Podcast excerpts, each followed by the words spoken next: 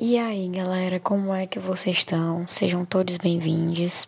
Está começando agora mais um episódio do podcast Traçando Vários Planos.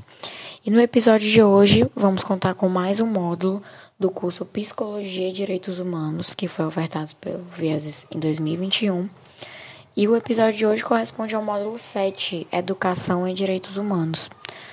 É, a proposta é conversar um pouco sobre os direitos humanos e sua inserção no campo da educação e a gente vai ter a mediação da professora Erika Aten com a participação da Cláudia Maiorga e da Letícia Carolina Nascimento.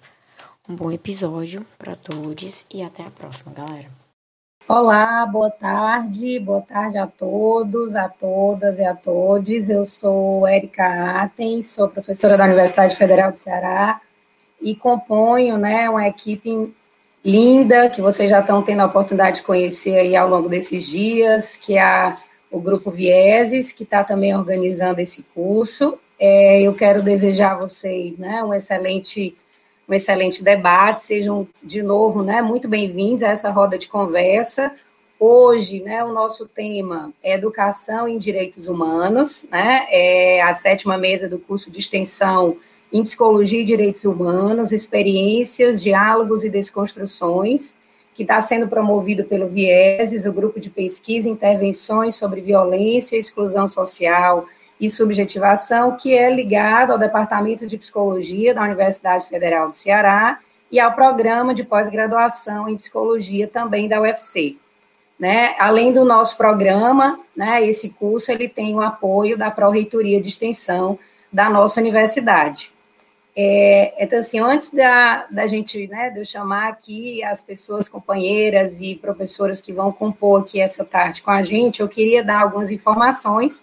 Acho como tem sido, né, de praxe, a gente vai lembrar um conjunto aqui de, é, de coisas que acho que fazem aqui um pouco o bom andamento da, né, do nosso curso. É lembrar a todos vocês que os vídeos de todas as rodas, eles ficam disponíveis, salvo no canal do YouTube, certo? E continuarão disponíveis para quem não conseguir ver, né, online, certo? E quem eventualmente não conseguir, então, assistir aqui conosco, pode assistir depois, mesmo também quem não está inscrito, né? Vocês vão me ver assim olhando para o lado, tá, gente? Eu vou pescando aqui para poder não esquecer cada detalhe que eu tenho que lembrar a vocês, tá bom? É, a gente sabe que esse momento não é um momento fácil, então nem sempre a gente consegue se conectar todos, né, no online ao mesmo tempo, mas que isso não impeça a gente, então, de poder aprender e, e é, acompanhar essa experiência que está sendo incrível. Bom, as rodas, elas estão acontecendo sempre às 17 horas, às 17 às 19, nas segundas, quartas e sextas. É assim, lembrar que, com exceção do dia 2, né, é próximo dia 2, que nós temos um feriado, né, que é uma pausa, é, um feriado para todo mundo ficar em casa e se cuidar, enfim, né, e que a gente não vai ter atividade, tá certo? É, lembrar que vocês se inscrevam no canal da pós-graduação, porque aí vocês podem ativar aquele sistema, né, que é o sininho, para que vocês possam ser avisados e notificados das próximas rodas do curso, como também das outras atividades, né, que vocês queiram acompanhar e que seja de interesse né, de vocês, tá certo? Convidar vocês também a seguirem é, o Vieses nas redes sociais. O Vieses tem partilhado as suas experiências e, e produções né, no Instagram, que é o arroba ViesesUFC, e também, geralmente, todas as, as atividades que o Vieses tem feito ficam disponíveis aí no canal da Pós, tá certo?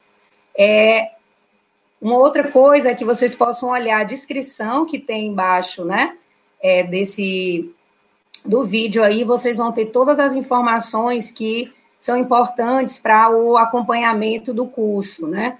É, a equipe tem feito de forma muito cuidadosa, gente. Eu quero parabenizar. Estou tendo a honra de hoje poder estar a primeira vez aqui fazendo essa mediação e é uma, é uma alegria, né? É também uma oportunidade, eu acho, para todo mundo que está acompanhando o curso poder aprender e participar de algum modo, né? Então, vocês vão encontrar aí na descrição um link para o formulário de presença, certo? Para quem está inscrito no curso. Tem um link para baixar né, é, a declaração de participação, mesmo para quem não está inscrito, mas quem está participando da roda vai poder baixar essa declaração. Vocês sinalizam se por acaso alguma coisa não der certo, enfim, já vi isso acontecer em outros momentos, mas no final todo mundo se comunica, né? Tem um link com uma pasta de referências para que vocês possam depois é, fuçar, né? Adoro esse termo fuçar, vocês vão me permitir aí o cearês, eu sou, na verdade, piauiense, mas fuçar é bem nordestino, né? Então, vocês vão poder olhar essa página aí de referências bibliográficas, né? Como também qualquer outra que seja, porventura, citada aqui no momento das falas, a gente vai se comunicando aí no chat, vocês vão perguntando e a gente vai compartilhando com vocês. E tem um link na página do site do curso que vocês vão poder encontrar as informações, a programação, caso tenha perdido algum detalhe, nome de algum convidado que vocês queiram retomar, vocês vão encontrar lá, certo?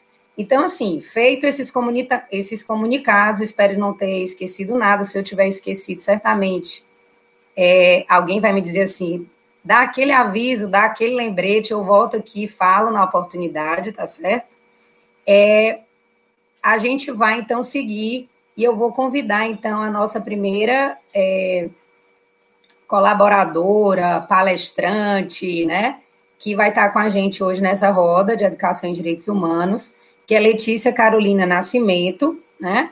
É, eu quero Letícia já está aparecendo aí do meu lado. Oi, Letícia. Eu vou te apresentar, vou ler aqui a sua apresentação, né? Que eu sei que não é só. Tem muito mais do que isso aqui, mas aí a, as pessoas vão te conhecer pela tua fala. E se você quiser também marcar alguma outra coisa que por acaso não esteja aqui, você diz. Tá certo?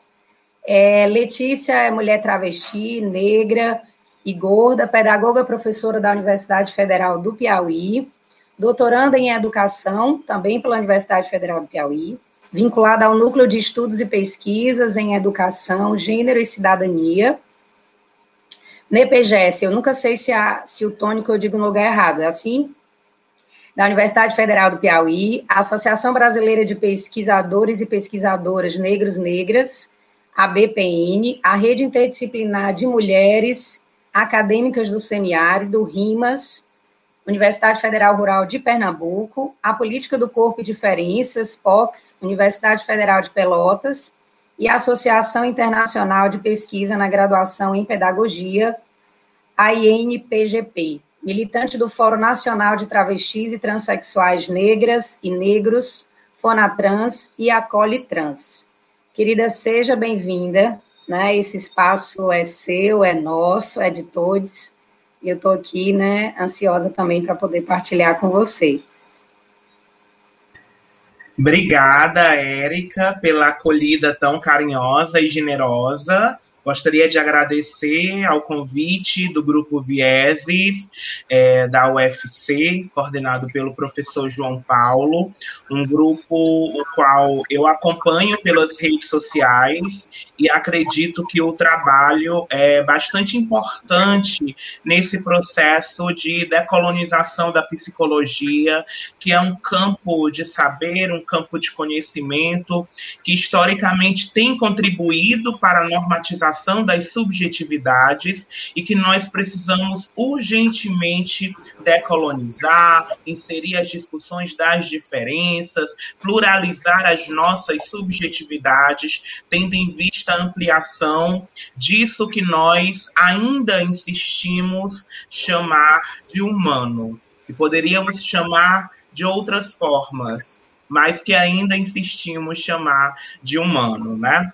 Então, tenho um apreço muito grande pelo grupo Vieses, pelo professor é, João Paulo, né, e agradeço o convite para estar contribuindo né, nessa roda de saberes com a psicologia e com a educação. Então, num campo interdisciplinar, transdisciplinar, né, cruzando mesmo as fronteiras que é algo que eu gosto muito de fazer, né? É bagunçar um pouco as fronteiras, borrar essas fronteiras e pensar o lugar da encruzilhada, o lugar do encontro, o lugar onde as diferenças elas não se cansam de ser produzidas, né? É, eu tenho uma apresentação. É, eu peço agora que o nosso maravilhoso monitor que está conosco nesse momento, nos ajudando, possa compartilhar a tela da apresentação. Obrigada. Muito obrigada. É monitora, na verdade, uma colaboradora que está conosco. Agora que eu me lembrei, nós falávamos há pouco. É, obrigado, querida. Então, o título dessa minha fala é, de hoje, né? O tema geral é Educação e Direitos Humanos, mas o título da minha fala em especial é Monstra Florescer Outreridades para além do humano na escola, tá? Pode passar, querida. E aqui, ah, para a gente se conhecer um pouquinho mais, ah, querida Érica já falou um pouco do meu currículo, né? Eu sou travesti, negra, gorda e de axé, sou candomblecista e juremeira, sou doutoranda em educação aqui pela UFP, professora da UFP, ativista do Fonatrans e do Acolitrans. Além disso, tenho formação em arte terapia, em terapia com reiki e também sou sócio-poeta.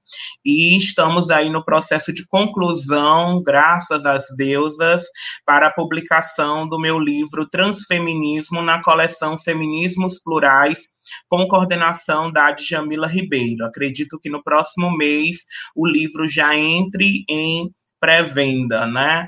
É, para minha alegria, que estou muito ansiosa com esse livro, né? Enfim, ele vai sair, vai ser entregue esse ebó intelectual. É, eu vou abordar algum, algumas ideias presentes em alguns textos meus, já publicados em periódicos, e algumas ideias também presentes é, no livro Transfeminismo. Né? Então, nós já vamos ter aí um processo de spoiler, para quem gosta, spoiler do livro, tá bom? Os outros periódicos são públicos, eu já vou compartilhar o link com vocês no chat do YouTube para quem te, quer ter acesso aos meus textos. Tem um que inclusive já está no drive do curso, mas quem quiser conhecer mais do nosso trabalho acadêmico, eu vou é, repassar o link pelo chat do YouTube já já, tá bom? É, pode passar o slide, por favor. Então, primeiro tópico, eu dividi a minha fala em três tópicos, e o primeiro tópico é Escola, Amor, Incomoda, Dor. Monstra florescer, travesti negra e gorda na escola. Pode passar.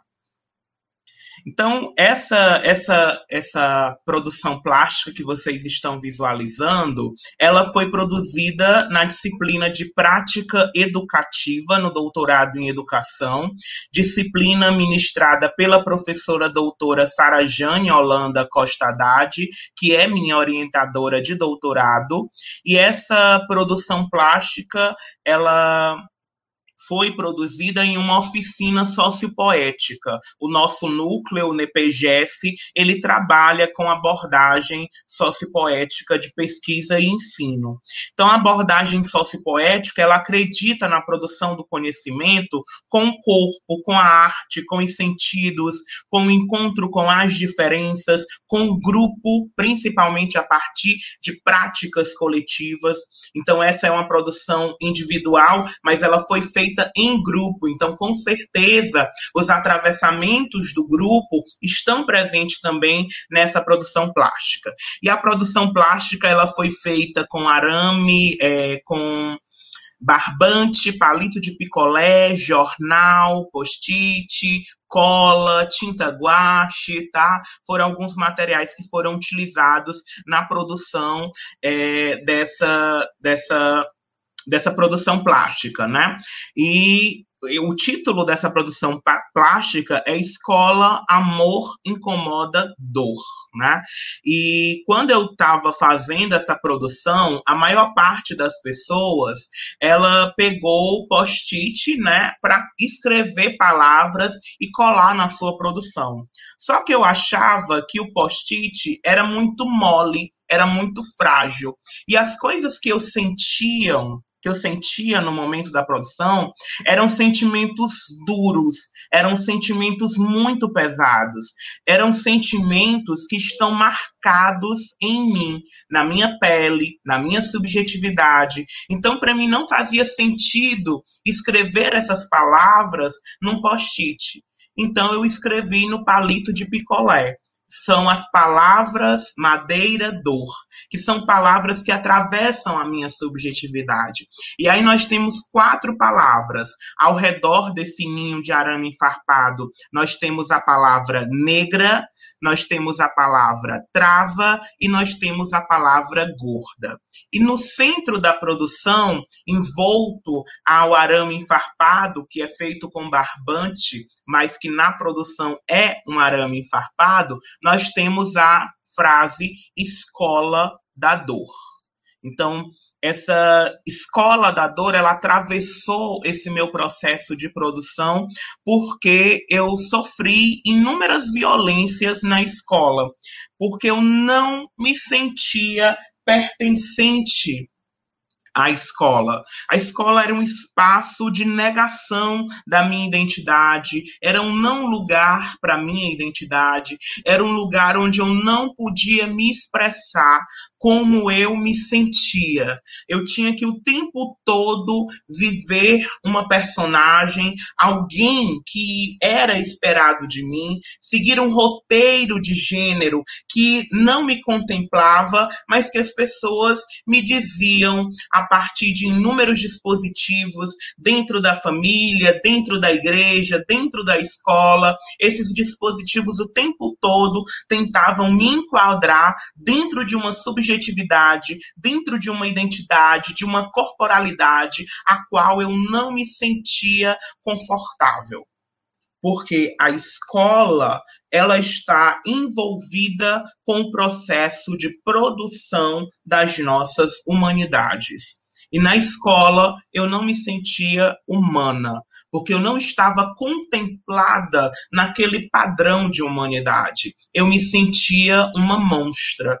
Isso que hoje ganha consistência nesse processo, como o Manuel de Barros, né, o poeta, vai falar de reinvenção da memória, ou seja, naquele momento eu não me entendia enquanto uma monstra, mas quando eu olho para o passado com os olhos do presente, o sentimento que eu tenho é de ser uma monstra. Naquele momento, na escola e ainda hoje, esse sentimento de ser uma monstra, ele me acompanha, né? A partir de uma outra potencialidade de ser. Então, na escola havia uma monstruosidade dolorosa, e hoje eu tenho uma monstruosidade como um processo de assumir uma identidade política que é abjeta dentro da educação, dentro de vários espaços institucionais. A gente pode passar o slide, por favor. E aí, a ideia-chave que, que eu quero que nós possamos entender dentro dessa minha fala é que a escola ela produz humanidades possíveis, viáveis, o que nos leva a questionar o próprio conceito de humanidade. Então, o que é que significa de fato ser humano? Porque esse conceito ele ainda perpassa as nossas produções, porque nós ainda insistimos nessa ideia de humanidade, na, na medida em que a gente entende que a humanidade é uma fabricação, a humanidade ela é uma ficção, inclusive ela é uma ficção utilizada para excluir certas subjetividades, para excluir certas corporalidades. Então essa ideia é, bastante medíocre de que nós somos todos humanos, de que nós somos todos iguais em nossa humanidade, ela é uma ideia natimorta. Ela é uma ideia que já nasceu morta, porque desde a sua concepção, e aí a gente pode tentar localizar um pouco essa concepção de, de, de conceito de humanidade no século XVIII, né? E aí ter naquele momento na França uma declaração dos direitos do homem,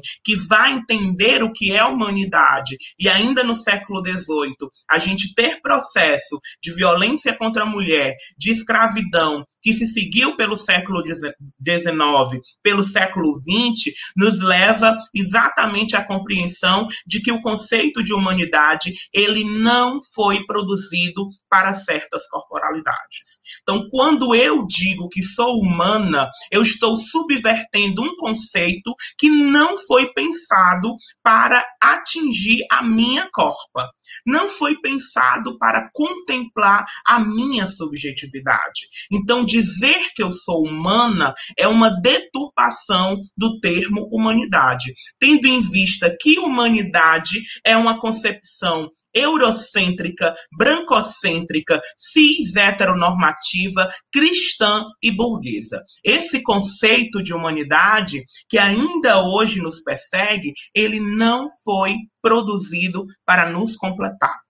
Nós, contudo, tentamos a subversão desse conceito de humanidade porque acreditamos ser potente ter algo que possa nos unificar enquanto espécie. Então, nós argumentamos, ora, nós somos todos e todas e todes humanos, humanas.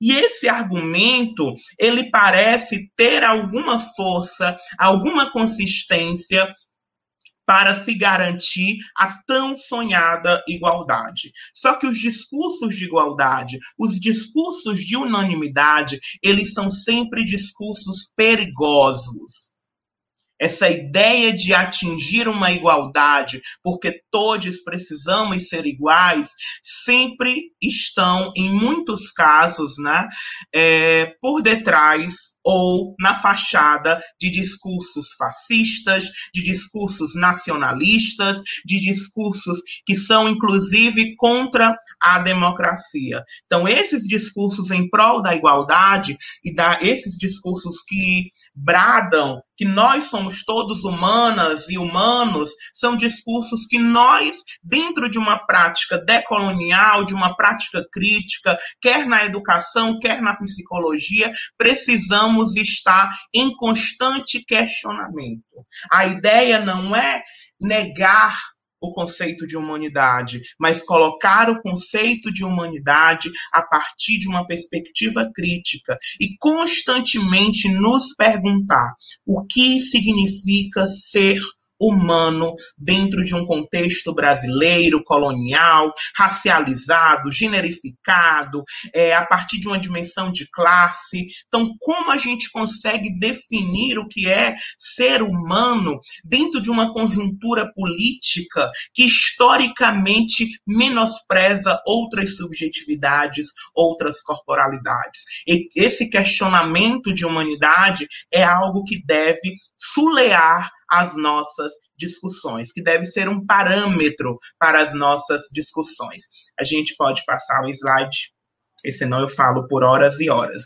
E é por isso que no livro Transfeminismo eu trago o conceito de outraridades para pensar a realidade de travestis e transexuais.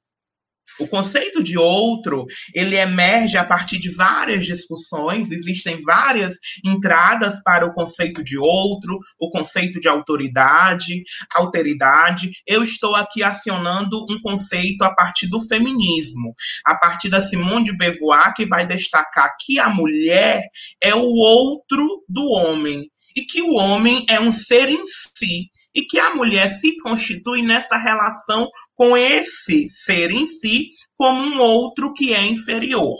Só que a Simone de Beauvoir esqueceu de localizar a teoria que ela estava pensando. A Simone de Beauvoir não falava de todas as mulheres, ela estava falando das mulheres brancas, europeias, cis heteronormativas. Elas são outro desse homem branco, colonial, europeu, branco, cristão, burguês. E aí, quando Grada Quilomba, quando Djamila Ribeiro tem acesso ao texto da Simone de Beauvoir, elas vão destacar. Ora, se mulheres brancas são outro do homem branco, quer dizer que nós, mulheres negras, somos o outro do outro porque nós somos um outro em relação às mulheres brancas, que vivemos no regime de inferioridade em relação a essas mulheres que já são inferiores numa escala social. Então, essa, essa categorização de outro do outro emerge a partir da discussão da Grada Quilomba e da Djamila Ribeiro dentro do feminismo negro.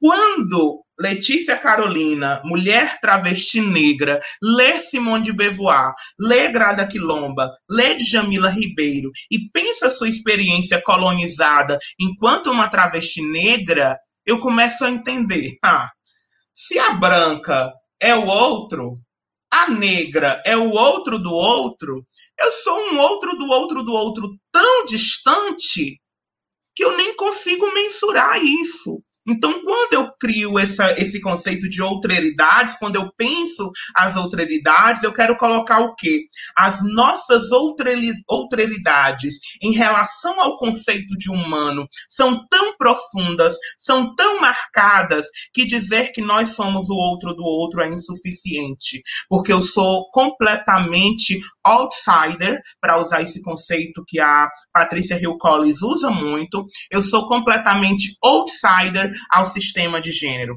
Quer dizer que dentro do sistema de gênero existe homem e mulher. E dentro desse sistema, eu não sou vista nem como homem e nem como mulher. Portanto, a minha outra ela é completamente alheia ao sistema de gênero que não consegue entender que existem outras identidades de gênero, que existem outras experiências sexuais que podem compor isso que nós insistimos em chamar de humanidade. Então, esse conceito de alteridades ele me atravessa enquanto uma travesti. Gente, eu vou só me abaixar para pegar o carregador que meu computador está descarregando. Só um momento.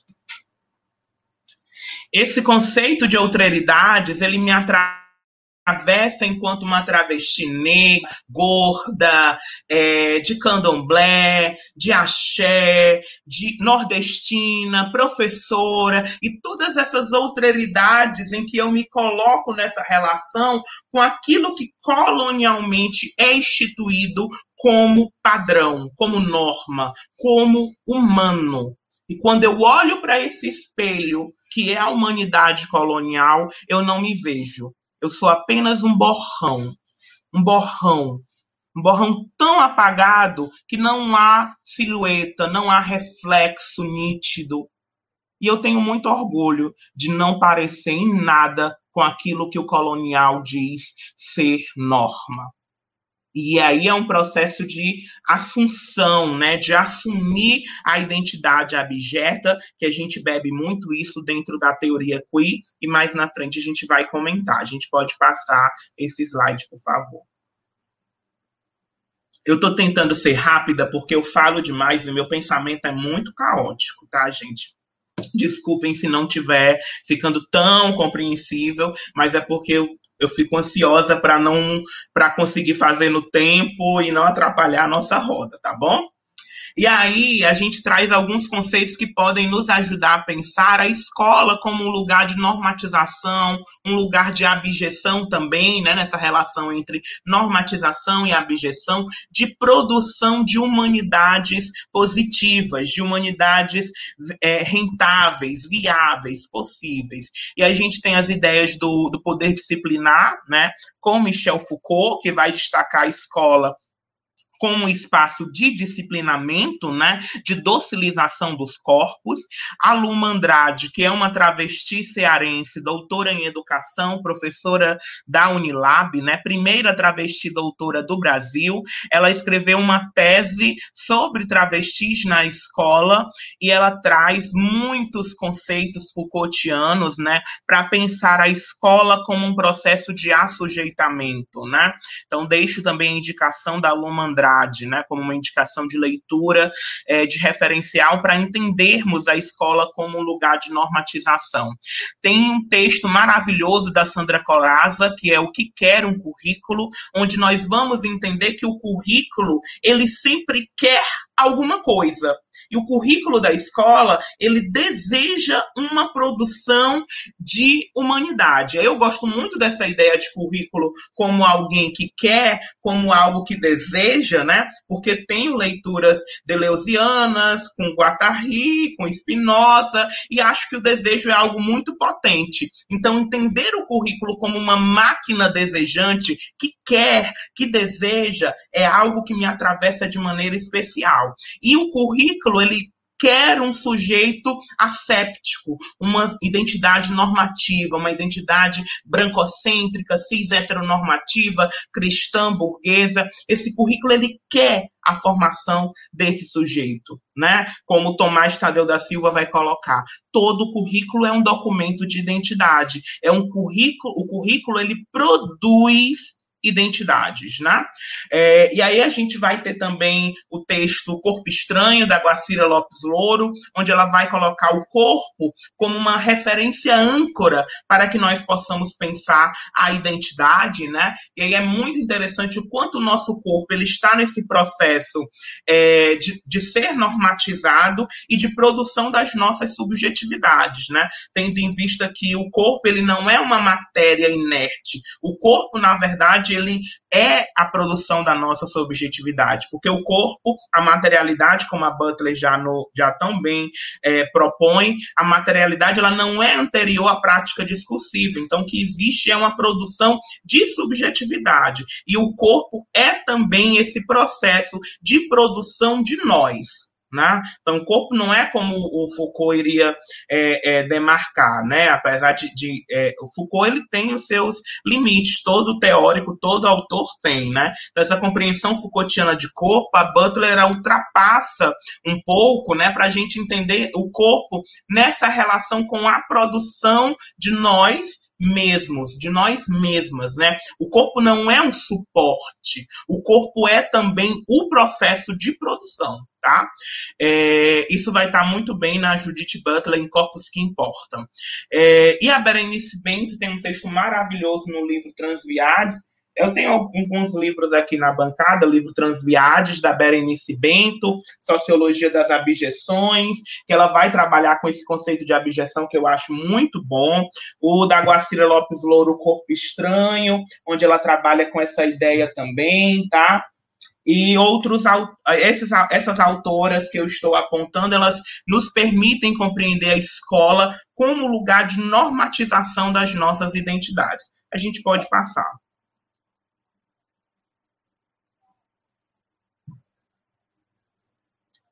Isso.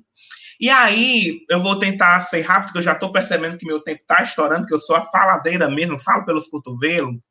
É, aí nós temos o, o, o, confeto. O que é que nós chamamos de confeto na sociopoética? É o conceito perpassado de afeto. Nós entendemos que um conceito, ele não é uma mera produção do pensamento e da cognição. Nós entendemos na sociopoética que o conceito, ele está perpassado por uma afecção. Então, o conceito escola, amor incomodador, ele, ele o que é este confeto, né? É um lugar de dor é um lugar que ensina a odiar, onde o ódio se faz presente o tempo todo. Me incomoda o discurso de pedagogia do amor quando ainda não reconhecemos a dor. Porque se a gente não entende que há uma educação que faz sofrer, a gente nunca vai produzir uma escola de amor. Eu fico extremamente irritada com esses discursos de pedagogia do amor. Porque na escola o que eu senti foi muita dor foi muita violência. Essa pedagogia do amor que tantas pessoas falam, eu nunca senti.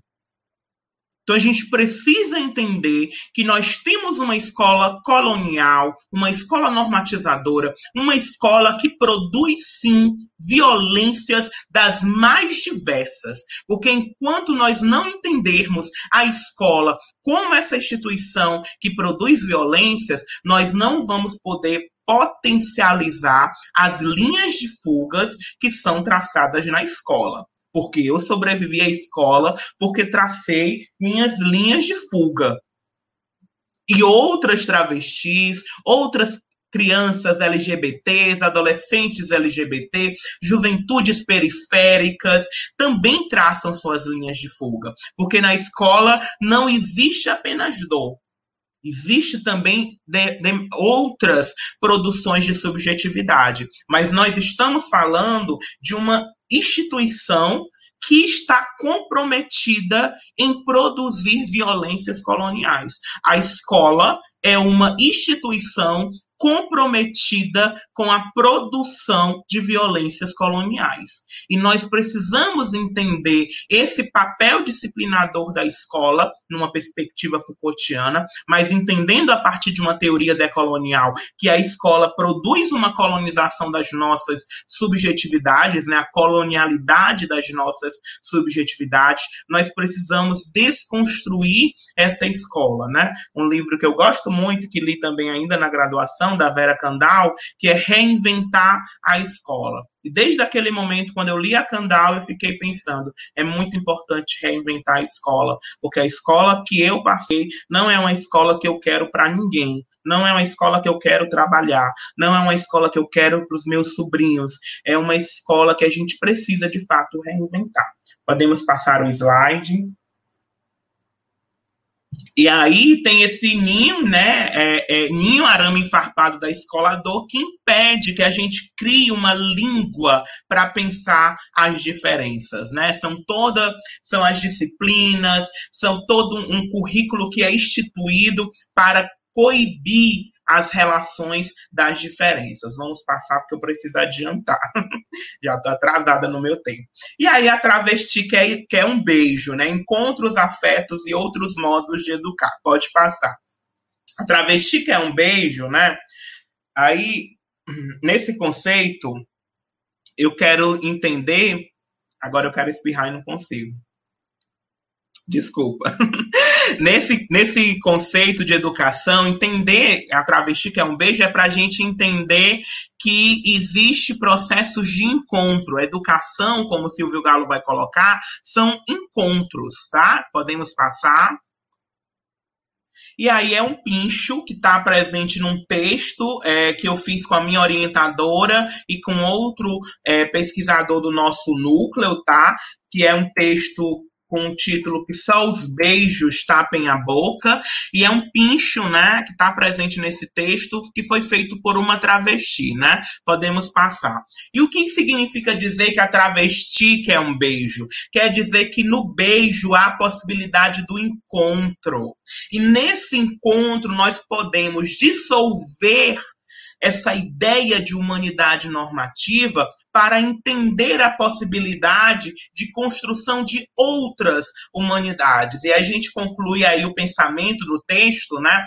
Pensar a educação como um beijo é pensar o erotismo, a afetividade e a criatividade. Aí quando a gente invoca o erótico, nós não estamos falando da nossa do sexo, nós estamos falando do erotismo como uma educação que nos dá prazer, que nos traga alegria, que, que trabalhe com a nossa sensibilidade, com os nossos afetos, que expanda, que amplie a nossa criatividade. É isso, quando a gente coloca a travesti, que é um beijo, é encontrar com as diferenças na escola para produzir outras humanidades. A gente pode passar.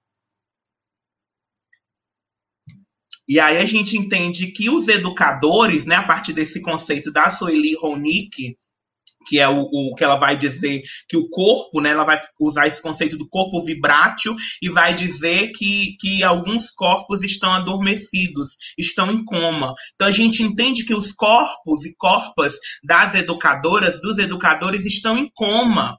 É por isso que eles precisam ser beijados pelas travestis, precisam ser beijados pelas crianças negras, precisam ser beijados pelos jovens da periferia, porque nesse beijo, nessa possibilidade possibilidade de encontro, nós podemos despertar esse corpo vibrátil, esse corpo que nos faz sentir, que nos faz entender a, as diferenças e mais do que entender, que não é apenas uma cognição, será atravessadas pelas diferenças na perspectiva de produzir outros modos de educar. Podemos passar.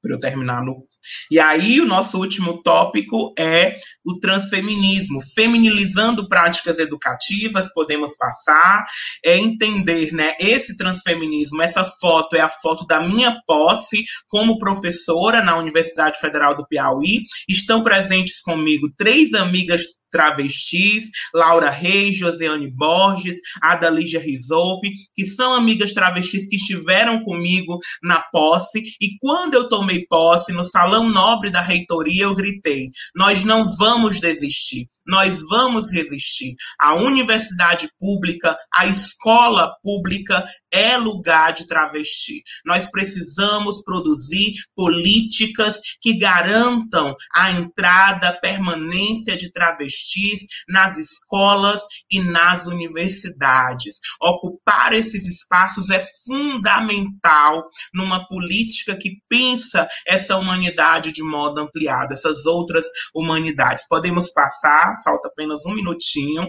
E aí, três conceitos chaves que eu deixo como recomendação para a gente entender e ampliar: lugar de fala, empoderamento, interseccionalidade. Nós precisamos respeitar os lugares de fala, aprender a, ouvir, pensar as interseccionalidades entre, entre classe, gênero e raça, e o empoderamento não dessa perspectiva capitalista, mas entendendo o empoderamento como um processo coletivo, como a Bert coloca no livro Empoderamento, né? Eu não sou empoderada enquanto outra mulher não for. Pode passar o slide.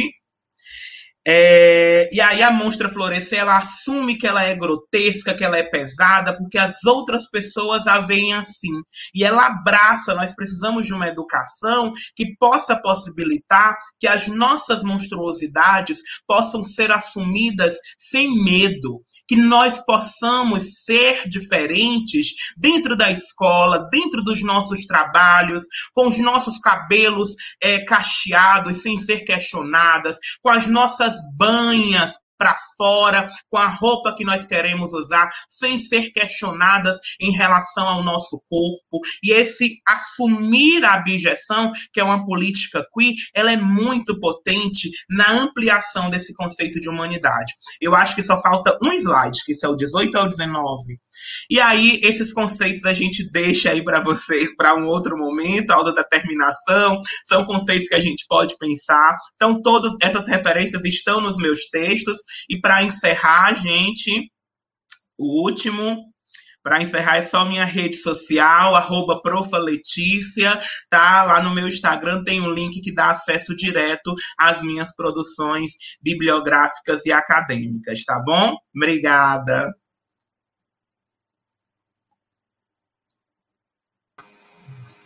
Letícia, como é que a gente faz agora? Você deve ter sacudido aí, né? É, se não sacudiu, estão todos em coma, né? Quem não está sacudido está em coma. Pode logo tomar as providências, né? Querida, Vamos despertar queria... o corpo vibrátil. Não é isso? Então, assim, que, que essa tarde seja nessa, né, nessa vibração, nessa...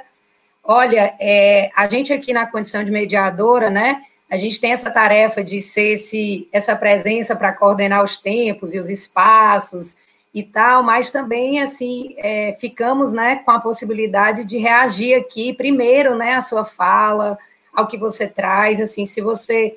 É difícil ir falando e vendo o conjunto de reações, né, que você, ao dizer, ao enunciar de uma forma muito provocativa, e ao mesmo tempo inventiva. Eu acho que é isso que você vai fazendo com a gente. Você vai, né? Você vai convidando a, a, a refazer, a desconfiar, a suspeitar e vai dando condições da gente criar, da gente criar de novo, né? Da gente imaginar outra coisa, da gente de repente não, né?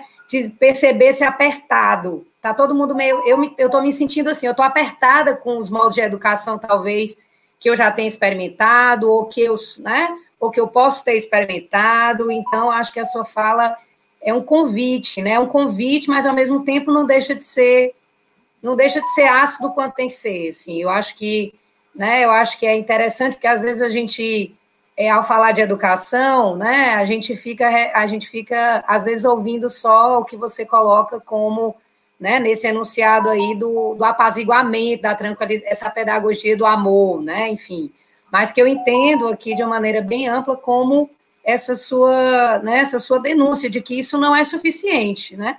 De que é, esse sentimento de estar apertado, talvez a gente precise experimentar de fato, né?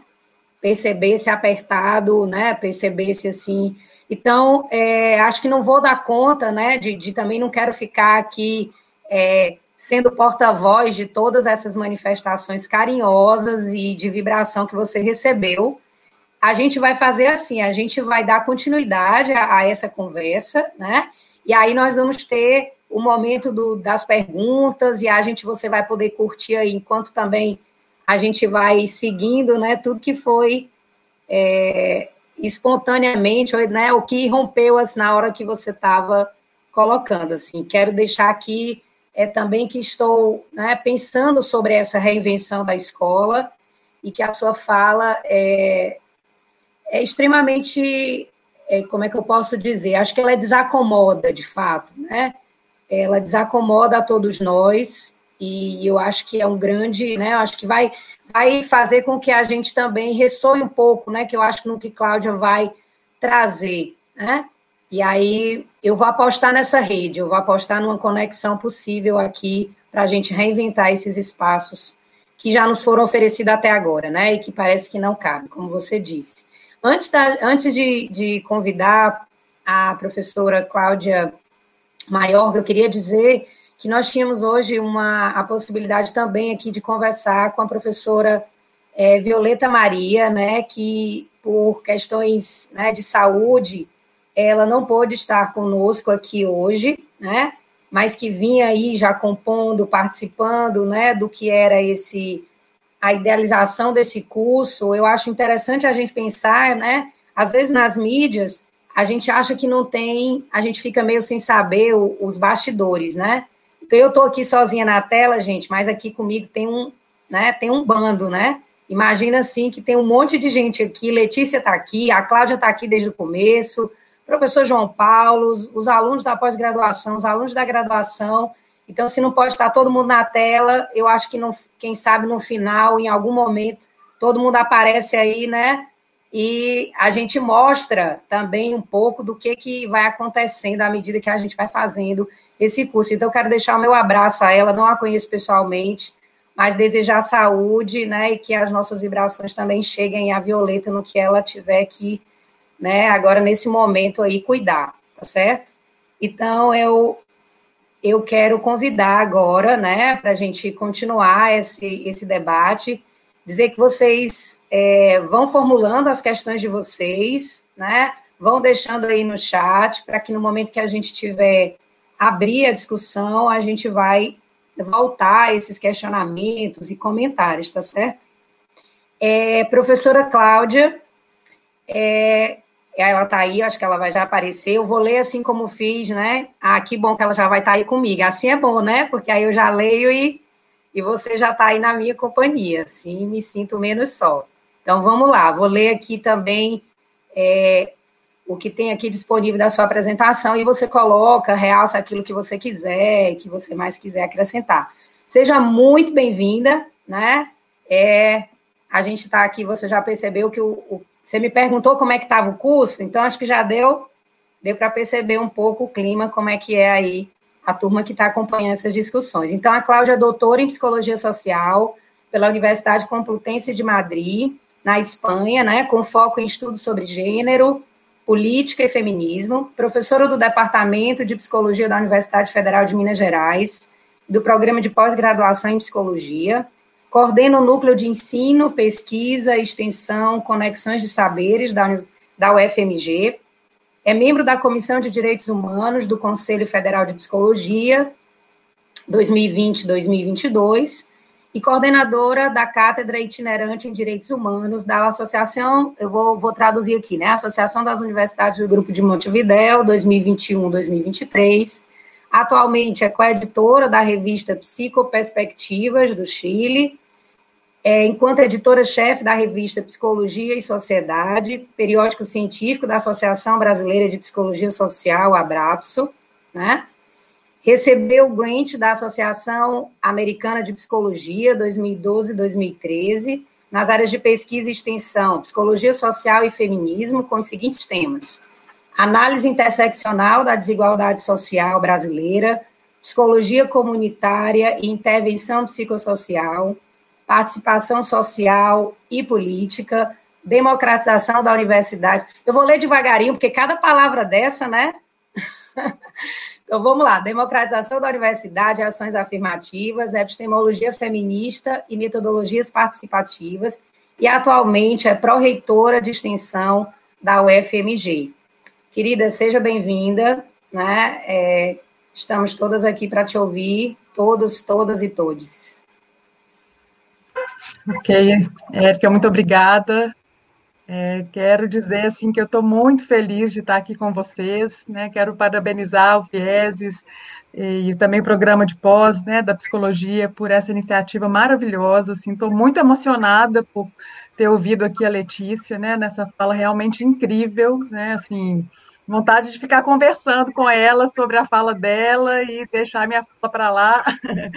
mas a gente vai ter esse espaço também. Né? Então, Érica, no seu nome, quero parabenizar e agradecer a toda a organização por essa iniciativa muito, muito importante, sobretudo nesse momento tão duro que a gente tem vivido, não é, gente? Assim, tá, não está fácil.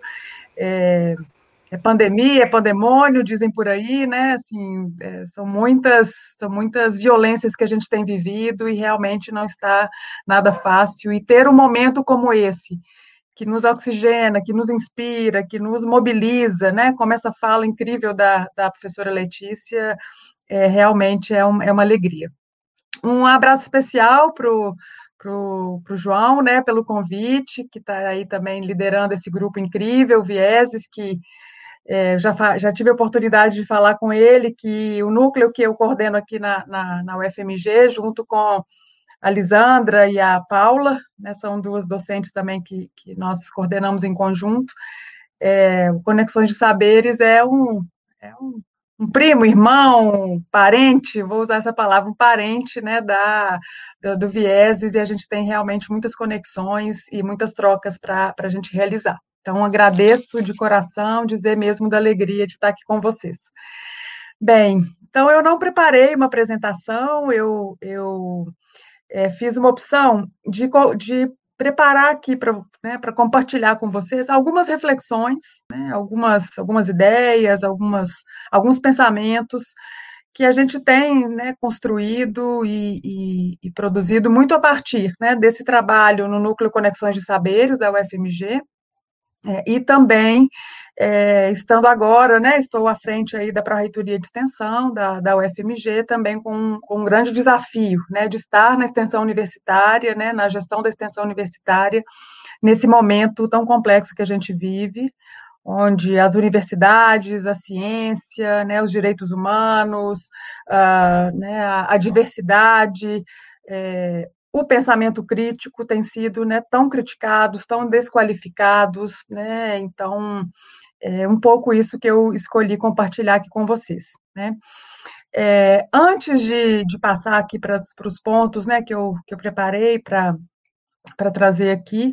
Eu queria só dialogar um pouquinho com, com Letícia, assim, que ela, eu fui escutando ela, né, nessa fala realmente incrível e tão potente é, alguém escreveu na, no chat, Letícia, que, é, é, que você é necessária nesse mundo, né? E eu vou tra trazer essas palavras, né? Assim, você é muito necessária nesse mundo, né? Seu pensamento, seu corpo, né? A sua pele, a, seu, a sua posição, né? Muito, muito especial, né? É uma honra estar aqui com você compartilhando esse espaço. Enquanto eu ouvia você falar, e peço desculpas. A todos, todas, todes, né, que nos acompanham aqui, é, porque os cachorrinhos estão aqui, né, latindo sem parar, mas espero que não atrapalhe aqui a, a minha fala. Mas que a sua fala, né, sobretudo nos pontos que você destacou no início, me fez lembrar muito um diálogo recente que nós tivemos aqui com, com Ailton Krenak, é, ele, nós organizamos, a UFMG organizou junto com a Unifal, nas as, a, duas semanas atrás, o nono Congresso Brasileiro de Extensão. E o Ailton Krenak que fez a, a abertura, e o tema da, do congresso era direitos humanos, é, redes para promover e defender os direitos humanos. E ele, numa fala também muito provocativa, mas, mas também nos convidando né, para olhar e pensar de forma diferente, ele, ele trouxe a importância da gente. Ele até pôs o título da fala dele, que era Direitos é, é, de Humanos, é, Direitos da Terra e de Humanos também. Né? Também, vamos dizer, dialogando com esse convite que você nos faz, né, de da gente ampliar o nosso olhar e até mesmo problematizar essa ideia do que é considerado humano e não humano, é como uma construção de fato que acabou privilegiando determinadas subjetividades, corpos, experiências, vozes, saberes, né, para definir quem é ou quem não é humano é, na nossa sociedade. E ele trouxe essa provocação, né, trazendo a questão da natureza, das águas, né, da, dos animais, né, não nessa numa perspectiva romantizada de forma alguma, mas numa perspectiva de fato de conexão, né, entre essas dimensões da vida, né? Eu acho que a, a a modernidade ou um certo pensamento que tem se colocado aí como pensamento hegemônico, ele, ele nos coloca numa relação com o mundo de forma muito compartimentada, né? É, e nesse compartimentar, nesse exercício, né, inclusive com ferramentas e metodologias muito sofisticadas para é, realizar e produzir essa compartimentação, ela também pro, produziu hierarquizações entre as experiências e quantas experiências né, desqualificadas, desconsideradas, eliminadas, né? É, então, é, que, não queria deixar passar, porque essa lembrança, para mim, também é uma lembrança de muito afeto, né? Que eu, que eu tenho, que, que tem me mobilizado muito, e agora eu somo né, essa reflexão com o que você trouxe aqui para compartilhar conosco. Então, realmente agradeço.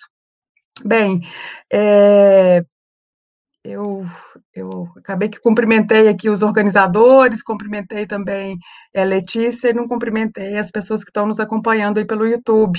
Né? Então, é, olá a todos vocês, espero que a gente tenha aí é, um bom diálogo. Já estamos tendo, né? Bem, eu chamei a minha apresentação de é, Vida é, Mutirão de Todas, Todos, Todes. Eu faço, né, uso aqui uma expressão, uma que o Guimarães Rosa, um escritor mineiro de aqui de onde eu, da terra onde estou, é, é, ele, ele, usa essa expressão e é um pouco nessa linha que eu vou caminhar e, vamos dizer, né, e compartilhar, como eu disse a vocês, o que eu ando pensando, refletindo coletivamente aqui, compartilhado com outras outras pessoas aqui na, na, na UFMG. Bem, eu acho que Uh, não tem como a gente não mencionar, isso também fica muito evidente na fala da, da professora Letícia, é, é, que nós é, vivemos né, num país, numa região, eu quero incluir também o contexto da América Latina, é muito marcada né, por esse histórico de, de desigualdades, né, por um histórico colonial, um histórico patriarcal, um histórico heteronormativo, um histórico de, é, de exploração né, sem, sem é, limites né, da, da terra, da natureza, das águas, das riquezas né, da, da, da, da natureza, é, também por toda uma perspectiva aí coronelista que ainda que tenha se é, transformado, se sofisticado, né, a gente ainda identifica muitos elementos dessas lógicas na, na nossa história. É, é, um histórico, então, né, que, que é, acho que todos que estão aqui nos assistindo certamente compartilham dessa leitura, é, mas é, é onde, onde a gente vai identificar né, uma, violações sistemáticas né, dos direitos humanos, inclusive usos é, das noções de direitos humanos também né, tendo como efeito a produção de violações, né, quase que um paradoxo aí, né, às vezes lançando mão da ideia de direitos humanos, muitas vezes vamos identificamos né, práticas que acabam né, produzindo ou reproduzindo né, essas mesmas violações que pelo menos se pretendem é, se pretende é, é interromper, né, é, enfrentar e resistir, né. Então, essa é uma, essas violações dos direitos humanos, elas se materializam de uma forma muito concreta, né? Então, nós não estamos falando de nenhuma situação abstrata ou uma situação, né, que eh, da cabeça de alguém, né? Assim, nós estamos falando de violações muito concretas, né?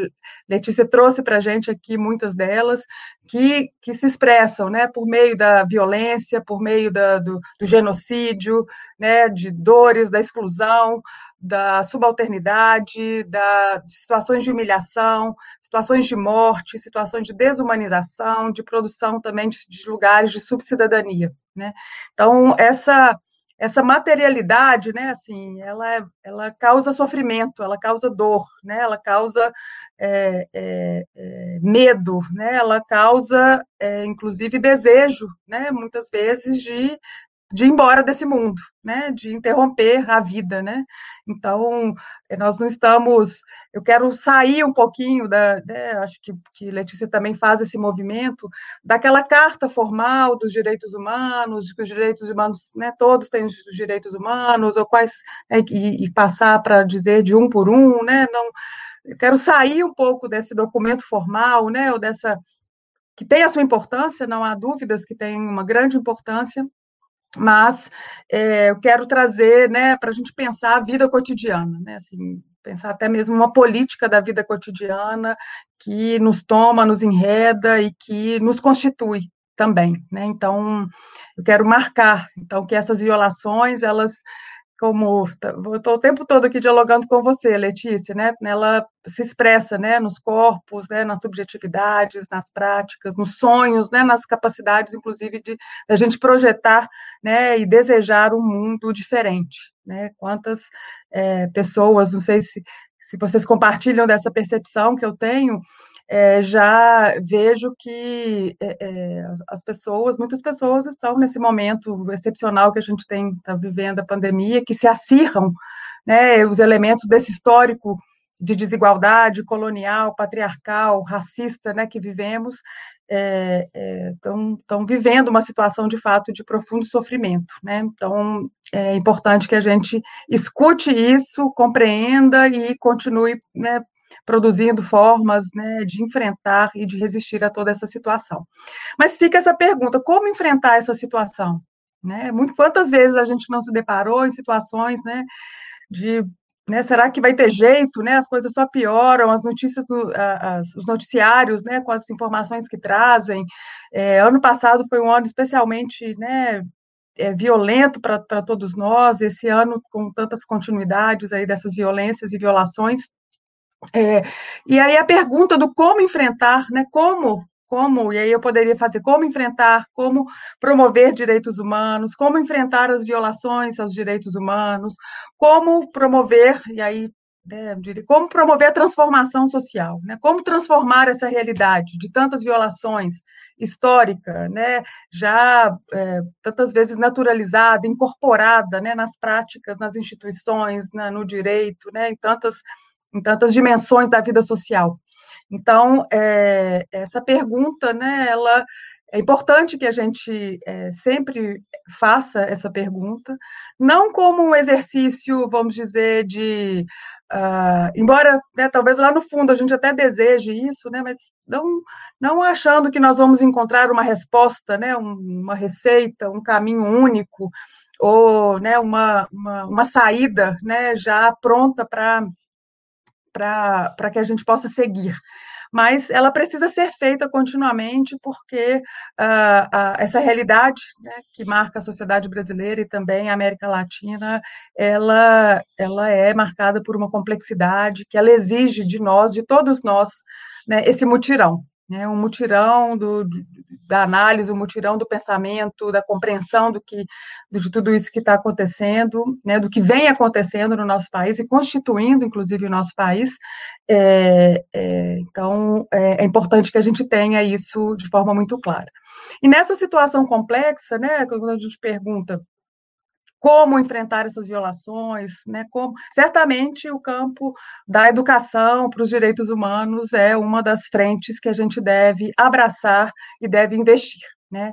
Então, a gente pode falar, né, certamente, é, responder como promover os direitos humanos ou como é, promover a transformação social, ela pode nos levar, né, a gente tem que levar em consideração toda uma análise das questões mais estruturais e institucionais da nossa sociedade. Né? Não, não é possível é, é, analisar essa problemática sem fazer essa reflexão. Né? Também precisa. Opa, opa, agora não, vai para lá. Desculpa, gente. É, depois, a, a, toda essa, essa questão né, das normativas, das leis, do campo do direito. Então, tem uma dimensão importante né, do.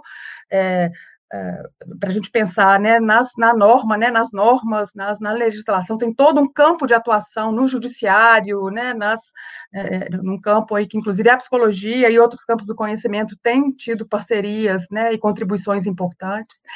E tem outros, outros dois campos que eu também ah, penso como fundamentais, que é o campo da cultura, né, que é como que a gente também transforma né, essa cultura para uma cultura pró-direitos humanos, para uma cultura né, que, que promova, que tenha aí nas, nos seus fundamentos, nas suas, nos seus princípios, né, os direitos humanos e também o âmbito dos sujeitos. Né?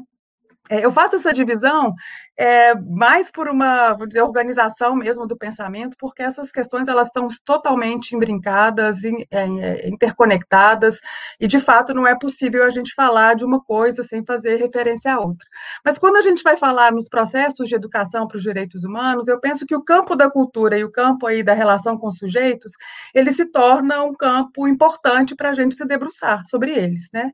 Uma coisa que uh, logo quando nós tivemos ali em 2018, né, as eleições presidenciais, né, que, to, que todos ficamos, né, todos, todos não, mas muitos, né, fica, ficamos, né, muito é, chocados com toda essa situação. É, uma coisa que eu me perguntava naquele momento era por que que essas posições, né, de ódio, é, por que que essas posições de, de, de exclusão, essas posições autoritárias, violentas, né, de querer eliminar a diferença, eliminar o outro, né, os monstros, né? Por que, por que, que essa perspectiva tem tanta adesão? Né, ou teve naquele momento tanta adesão? Né? Eu acho que essa é uma pergunta psicossocial, né, por natureza, né? Por que as pessoas aderem né, a esse tipo de práticas, a esse tipo de perspectivas. Eu acho que a gente precisa, inclusive, continuar aí numa agenda né, de pesquisa, de extensão, né, analisando e tentando responder a essa pergunta. Por que há tanta adesão a essas, a essas questões? Então, uh, eu, eu, eu, penso que. Uh, não, não, não tenho a pretensão né, de responder a essa pergunta de uma forma total ou única, mas acho que a gente pode trazer aqui algumas ferramentas ou alguns elementos que podem nos ajudar a enfrentar aí essa, essa questão e essa problemática. Uh, acho que a primeira delas, assim, é que uh, uh, é pensar é, com, com, quais lentes a gente está olhando para essa, essa realidade. Né? Assim, acho que é, eu gosto muito dessa metáfora da, da, da visão, né, das lentes, do, quais são as ferramentas que a gente vai utilizar né, para conseguir analisar toda essa situação de violações que a gente tem vivido, na complexidade necessária, e considerando, vamos dizer, essa diversidade também é, no campo das resistências e dos, e dos enfrentamentos. Né?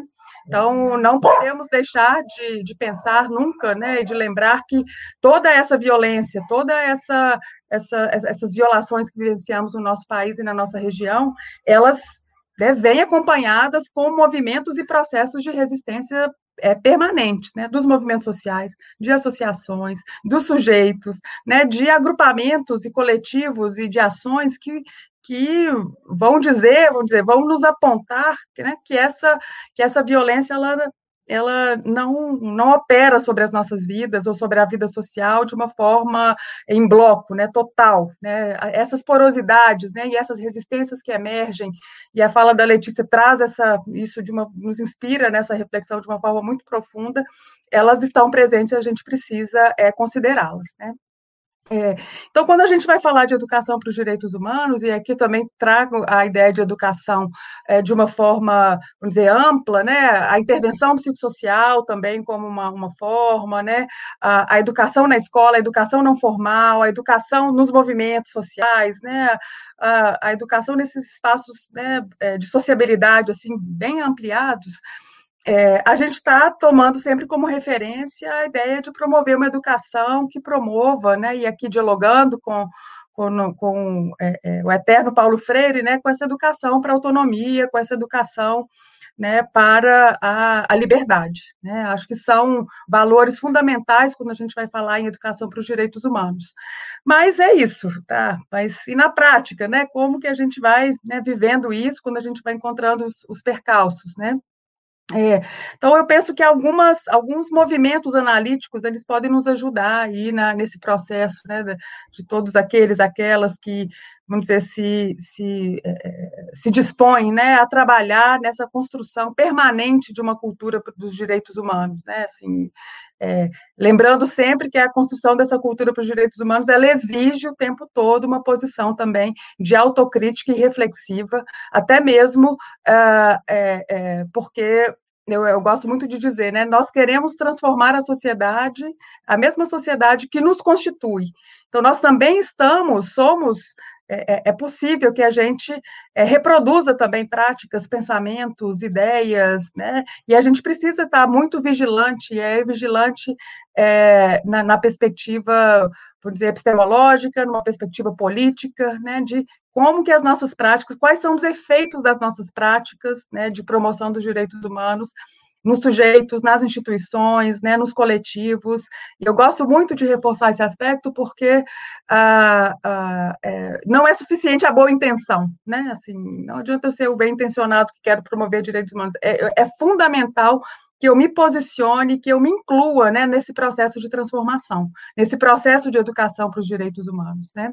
Então, é, é, e aí nesse processo tem um movimento aí, como eu dizia, né, assim, dessa, desse deslocamento aí analítico, é a importância da gente trabalhar ou, ou, ou, trabalhar com essa chave assim da, da gente estar tá sempre é, no movimento de desnaturalização das, das, das situações é, da vida social, né? Assim, é claro que é importante para a vida social que algumas, alguns consensos, né? Algumas, alguns acordos aí para que, que, a vida social é, continue, mas é muito importante que a gente também a, a, a, adote uma postura de constantemente, né? Estar lançando questões, reflexões, né, é, evitando que essas violações, né, cuidando para que essas violações sistemáticas que acontecem no nosso país não sejam naturalizadas e que a gente né, passe por elas como se fosse algo natural ou algo simplesmente de alguém que não se esforçou o suficiente para superar a desigualdade, né? Assim, acho que essa ideia da meritocracia como uma saída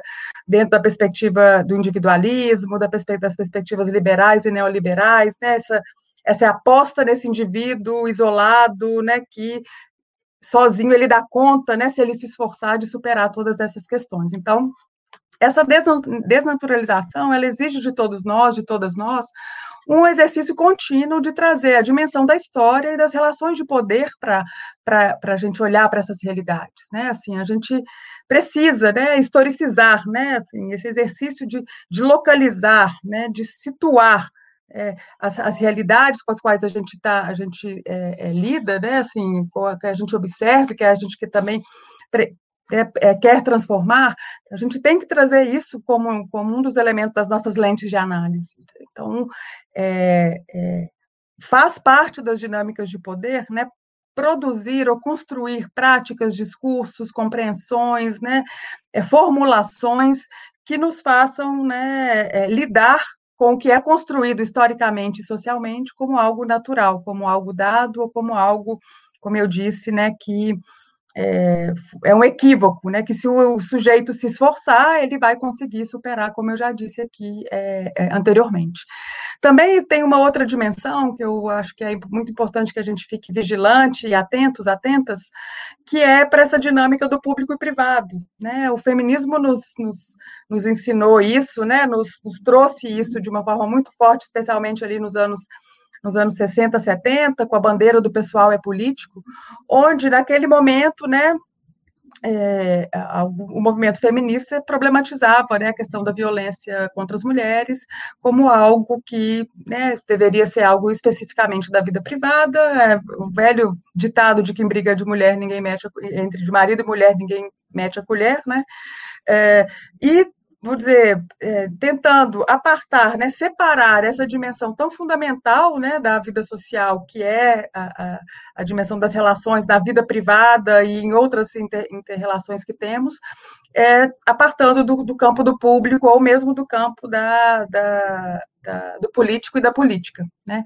Então, é, é, esse movimento que a, essas forças hegemônicas fazem, né, de privatizar a desigualdade, né, tentando transformar as situações de racismo, de transfobia, de é, discriminações de diversas ordens, né, da, da, da, do machismo, do sexismo, da misoginia, né, das, das, discriminações contra pessoas com deficiência, contra indígenas, contra bem, contra a, a, as, as, minorias né, sociais, aqui trazendo minorias sociais é, é, aqui para como uma, uma expressão para compartilhar aqui, é, entendendo né, que, essas, que esse, esse trabalho né, dessa, de, de identificar né, diversidade, ela exige, né, ela, ela vai é, produzindo é, essa privatização que é, em última instância, colocar é, a responsabilidade e culpa, e a culpa aqui não é uma palavra aleatória que eu utilizo, né? A, o dispositivo da culpa é um dispositivo muito, muito poderoso né? na,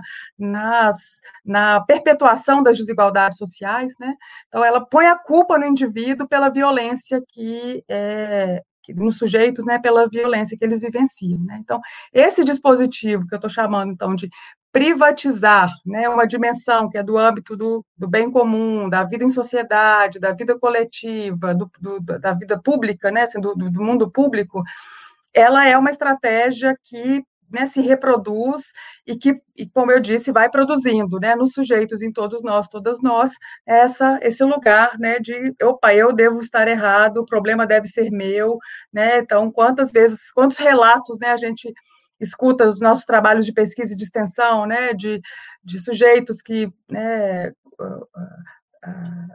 quando se depararam, né, quando se descobrem é, sujeitos é, é, políticos, né, narram né, no seu processo de, de, de, de, reposicionamento político situações como essa, né, de pensar que a violência vivida né, era por algum problema né, dos sujeitos, um problema individual, algum problema é, é, que não responsabilizava mais ninguém além do que a própria pessoa que vivia ou vive essa viol violência ou violação. Né? Também, é, acho que tem um terceiro elemento que eu, que eu diria que se refere a essa tensão entre igualdade e diferença. Né? Assim, então, é, tem sido né, um movimento importante de é, dentro dos movimentos sociais, dentro da luta política, né, dentro dos movimentos, vou dizer assim, para a transformação social, é, a reivindicação de determinados grupos por se terem se sentido excluídos né, em alguma situação dentro das lutas. Então, vou trazer o exemplo do movimento feminista. Então, tivemos lá o movimento feminista que, durante muito tempo, trabalhou com uma ideia de, de da mulher como sujeito do, do, do, feminismo muito restrita né, a uma, um tipo de mulher, né, branca, heterossexual, do, muitas vezes do norte, né, assim, classe média alta, etc., e excluiu aí outras, outras experiências de, de outras mulheres. Né.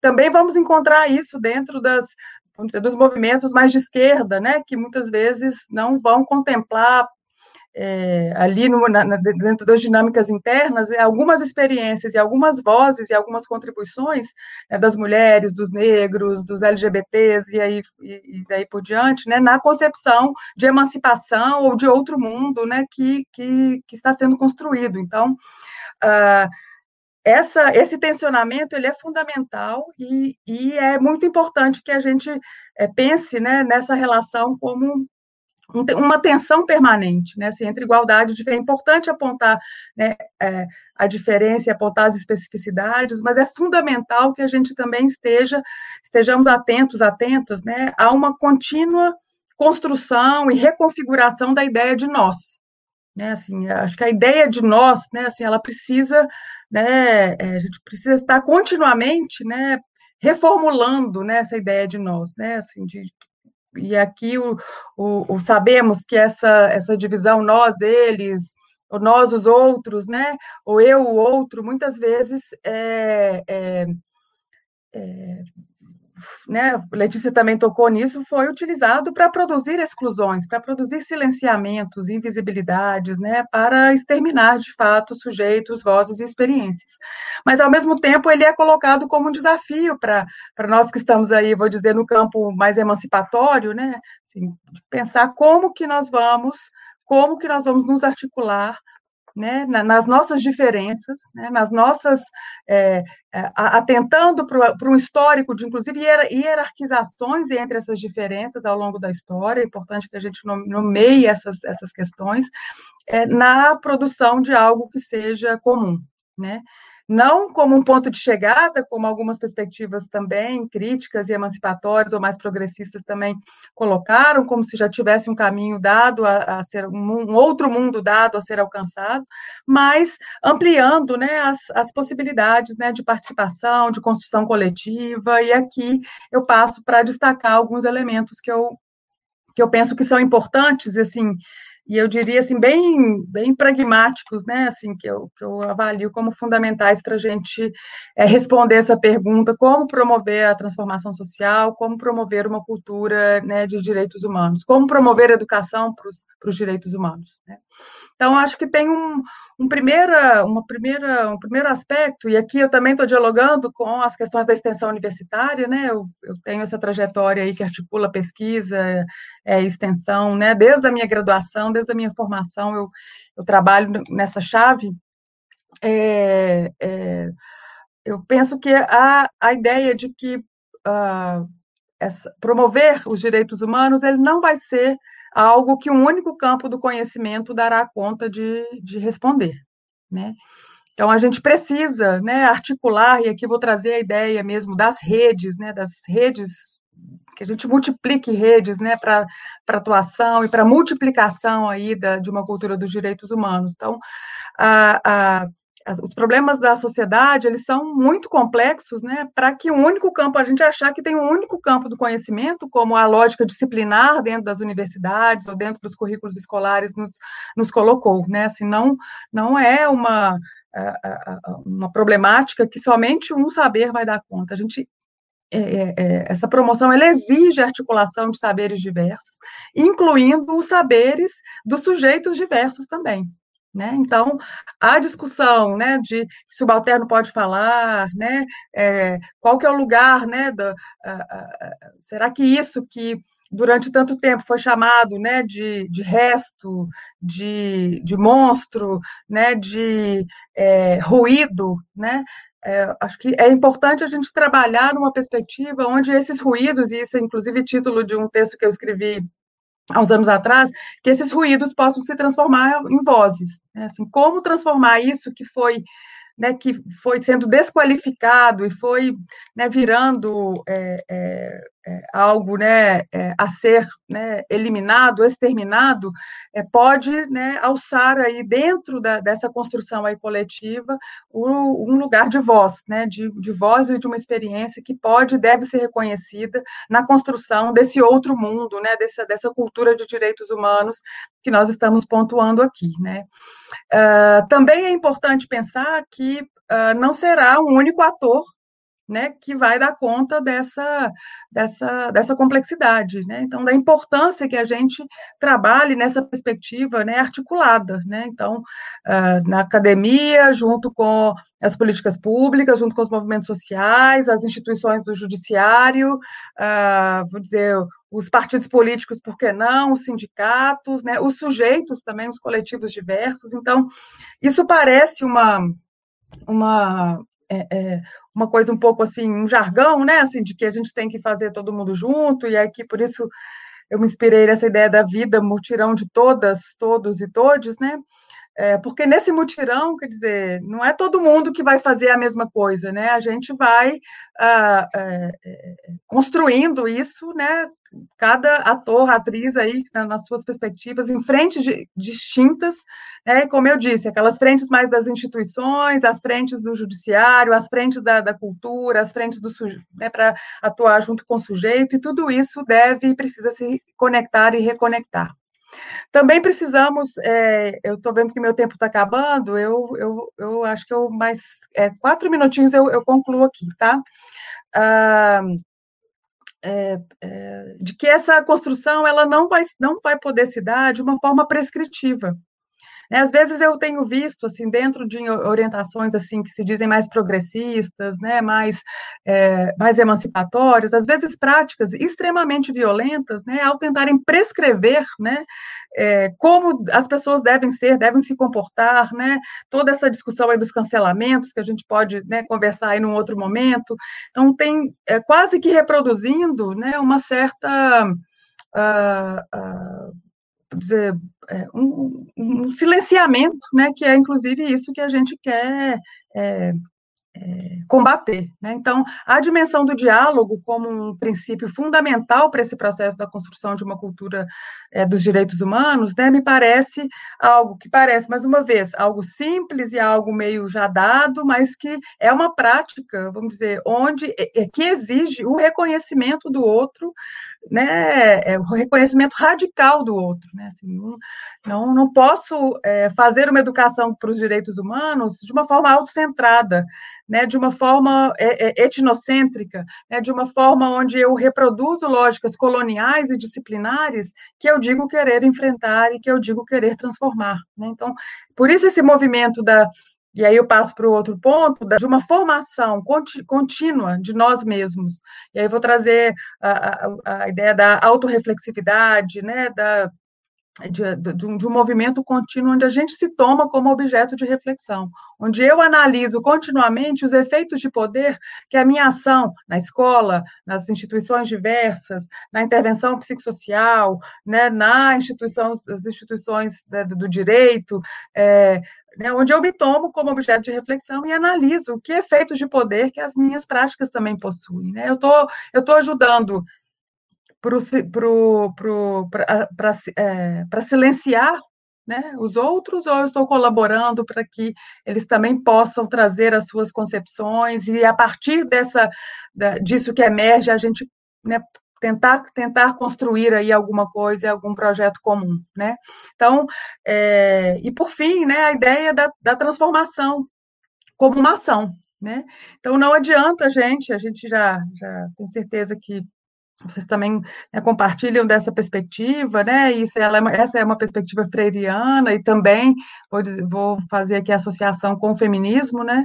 É, que nós, nós não estamos falando de teorias ou, ou de pensamentos né, de gabinete, né? Nós estamos falando de uma de uma de um pensamento que no, nos convoca, que nos leva para a ação, né? Nós estamos falando das experiências sociais, nós estamos falando de vidas que pulsam, né? De vidas que né, estão ávidas, né? Por estar no mundo de uma forma digna, né? Que querem ser reconhecidas na sua diversidade, né? Na sua na sua é, totalidade também. Então, é, pensar uma educação para os direitos humanos que não é, que fique né, lá nas normativas do que são os direitos humanos, claro que isso tem uma função, mas a gente precisa levar isso para a vida, né? a gente precisa, né, e talvez um movimento fundamental né, nesse exercício é a gente também se colocar como objeto da intervenção, da, da própria intervenção, da própria educação que a gente é, promove. Então, nós também somos alvo né, da, da, da, da, educação para os direitos humanos. Nós também precisamos estar continuamente nos educando, reeducando, é, é, fazendo todo esse exercício da reflexividade para é, concretizar né, essa, essa tarefa, que é uma tarefa também continuada. Né? Se quem está no campo dos direitos humanos sabe muito bem que não é uma prática que tem fim, né, que tem ponto final. Né? Ela é é uma prática contínua, né, nas diversas frentes, do almoço da família ao trabalho, né, assim, da, da, da coerência de eu tentar, né, transformar a minha, a minha, a minha, a minha palavra em ação, em prática, também como uma, um elemento fundamental. Então, nessa, nesse mutirão, né, que é de todos, todas, todes, né, que exige essa articulação de todos nós, né, o que deve orientar, e eu, e eu acho que nesse momento me sinto muito é, é, com muita vontade de, de, dar essa ênfase, né, que o nosso horizonte aí é a, a defesa da vida, né, da vida na sua diversidade, né, da vida né, na, no seu pulsar, né, na vida né, daquilo que também nos possibilita pensar é, aquilo, né, ou projetar e desejar um mundo diferente, um mundo é, onde todos possam caber. Né? Então, agradeço é, pela, pela oportunidade de compartilhar com vocês aqui essas reflexões e vamos aí para a conversa, que eu tenho certeza que né, fui vendo aqui as questões que muitas, muitas reflexões vocês também têm para compartilhar. Muito obrigada.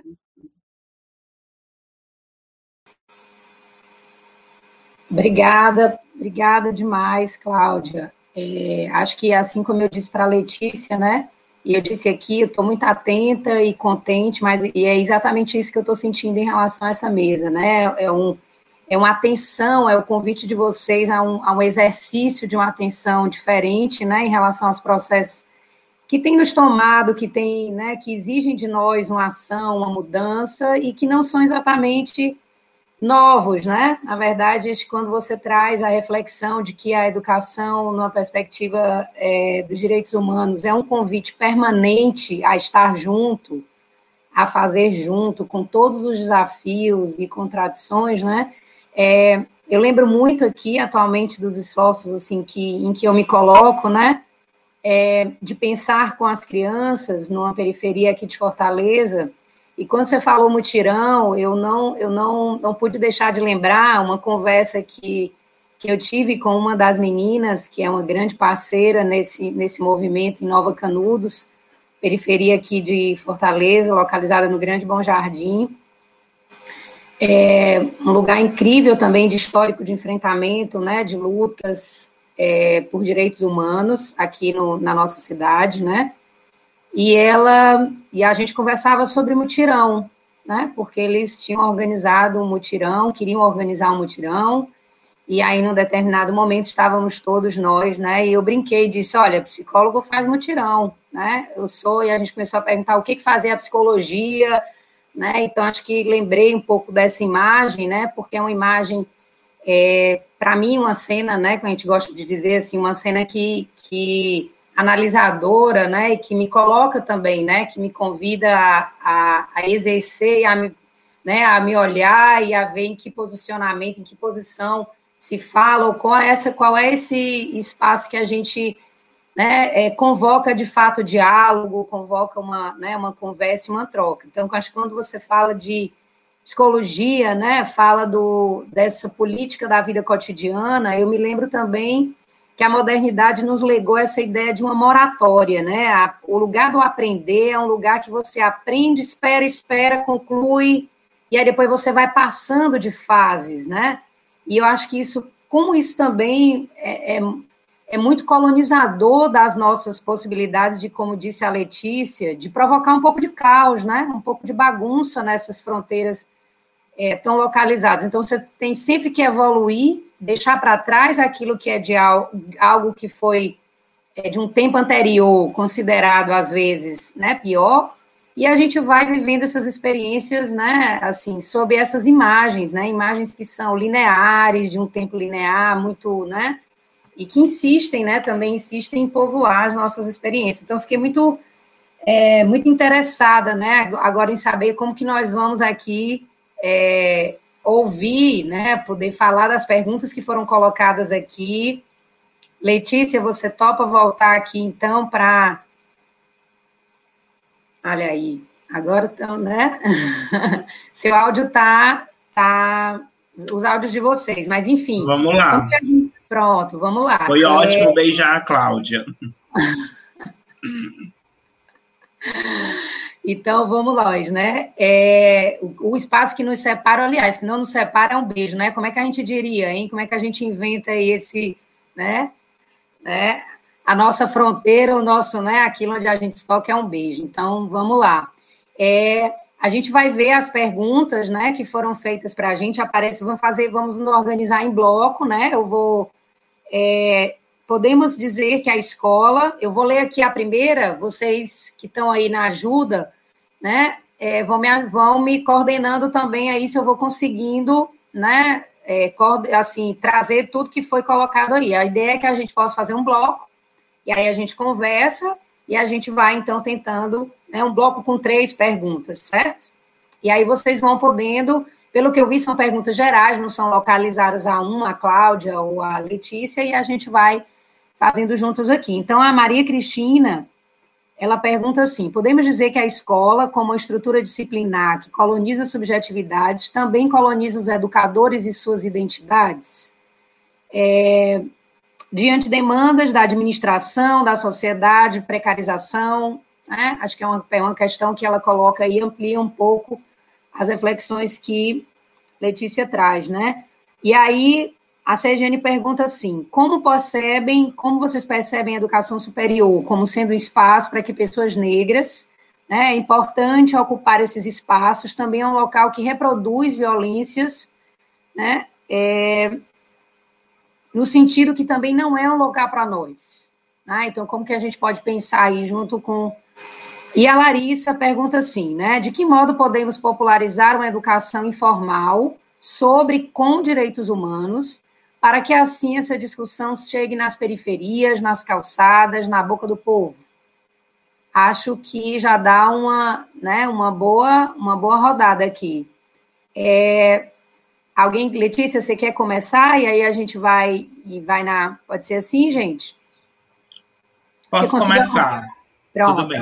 Isso, eu pedi para ir colocando. Eu vou comentando rapidamente, objetivamente, para a gente ter tempo de, de debater mais questões, né? É, sobre a primeira questão, sim, né? Acho que a gente tem que entender que é a escola, os professores, é toda uma estrutura. Como Foucault vai colocar muito bem no, no poder disciplinar, lá em Vigiar e Punir ainda, né? É toda uma estrutura mesmo arquitetônica em torno de discursos, de sujeitos que se organizam nessa perspectiva de normatizar a vida, né? E eles também são, fazem parte dessa estrutura, né? Então não é o professor simplesmente que oprime o aluno, né? Nessa perspectiva, há todo um processo de construção da nossa subjetividade, né? É por isso que lá na, no outro, no slide que a gente acabou tendo que passar, eu abordava um pouco do processo da que a Sueli Ronick vai, vai trabalhar né, no livro Esfera das Insur da Insurreição, é o processo de descolonização do pensamento, ou seja, professores, alunos, todos nós temos que estar nesse processo mesmo de lutar, como o Paulo Freire também colocava, né, lutar contra os nossos, contra a, o nosso eu opressor, esse eu que é moldado nessa relação com o poder normativo e que deseja a normatividade, né? A gente lembra também que o Foucault no panóptico ele vai falar exatamente isso, que é o poder panóptico. É quando a gente introjeta a norma de tal modo que nós somos esses dispositivos de normatização não só da gente, mas também dos outros, né? Então, alunos, professores, estamos todos numa rede, mas dentro dessa rede existem fissuras, né? Lá onde há poder também há resistência, já nos dizia Foucault. Então, nós podemos ter, aí como a Sueli Ronick vai trazer, né, uma vida não cafetinada, né? Deixar de, de cafetinar o, o nosso desejo por essa normatização. É, a questão da negritude, eu não vou analisar a negritude pela negritude, não que ela não mereça, eu acho bastante potente, mas para o nosso debate eu acho mais rico a gente pensar em interseccionalidade, ou seja, quando eu me coloco como uma travesti negra, gorda, nordestina de axé, eu estou colocando que todos esses atravessadores, todas essas outreridades, elas estão numa relação de abjeção com esse poder normativo. Então, por certo, se você é uma mulher negra, você vai sentir uma exclusão aí, no mínimo de dois fatores, gênero e raça. Se você é um homem negro, aí o dispositivo racial também vai ser colocado em questão. Se você é uma mulher branca, nós vamos acionar outros dispositivos. Então, a escola, ela é um espaço de exclusão. E de acordo com os nossos marcadores sociais, que a gente pode chamar de marcadores identitários ou da nossa subjetividade, né, é, a escola vai acionar diferentes dispositivos de controle, seja na universidade universidade, seja na escola, a interseccionalidade é uma categoria a partir do qual nós não podemos mais é, abandonar num debate. Se você está discutindo direitos humanos, tem que falar de interseccionalidade. É uma clínica, é sua clínica na psicologia, tem que entender interseccionalidade. Você é um educador, a interseccionalidade está lá. Então, assim, quando eu não vejo pessoas fazendo falas, trazendo o componente interseccional, já é uma fala que para mim se torna desinteressante e descontextualizada. É uma fala que para mim é fictícia, está no âmbito do abstrato porque no âmbito do concreto nós vivemos interseccionalmente essas opressões, né? E a última pergunta sobre educação é, popular, né? Educação informal em direitos humanos, eu acho que nós temos muito a aprender com a educação informal em direitos humanos, com o movimento de travestis, com o movimento quilombola, entender aquilo que, que o Dairel, que a Glória, que a Glória Gon vão colocar do movimento social enquanto uma instância educadora. Né? Então a gente não tem que entender quando a gente está nesses espaços de educação informal, primeiro, não entender a educação informal como uma educação menor do ponto de vista hierárquico, porque é uma educação menor quando a gente fala a partir do atravessamento deleuziano, né? É uma educação menor sim porque agencia outras possibilidades de educar, mas não é uma educação menor em termos inferior. A educação informal é um outro modo de educar. Não é menor nem é maior do que o outro, é um outro modo de educar. E nós, enquanto educadoras, inseridas dentro de uma universidade, de uma escola, dentro de uma clínica, temos muito a aprender com esses movimentos e também a ensinar, lembrando a dialogicidade do Paulo Freire, né? Então, acho muito potente. É óbvio que a educação informal ela, ela traz as contradições do campo de uma sociedade que é marcada pela opressão, que também traz em si o desejo de ser o opressor e que está nesse conflito de tentar construir uma, uma subjetividade menos colonizada. Então, por certo, a gente vai encontrar também preconceitos, discriminações, mas eu entendo que lá é um campo de contestação que apresenta mais possibilidades do que impossibilidades, e um campo mais aberto do que a universidade e do que a escola, inclusive. Cláudia? Você quer Sim, que a vou comentar as questões ou você vai, enfim, vai misturando aí também para Eu posso, eu vou, eu vou misturando aqui, mas pode colocar assim. Então, em relação a essa questão da, da, da escola, né, essa, essa que está projetada, acho que é, já foi comentado aqui, né, muito bem, né, é, sobre como que essa, essas dinâmicas acontecem. A única coisa que eu né, destacaria também é que a, a o lugar né, da, de desvalorização da educação que a gente vive no, no nosso país. Né? Assim, acho que a, a, a gente já, já sempre traz essas informações, né, comparando com outros países, que tanto que se investe na educação. Então, assim, tem uma tem uma política, né? Assim, o Darcy Ribeiro falava isso, né? Que o não vou lembrar exatamente a frase aqui agora, né? Mas de que esse, é, um país sem educação ele não é uma, né? Uma, não é uma é, é, um acaso, né? Um projeto, né? Assim, o não investimento em educação ele é um projeto e isso significa sim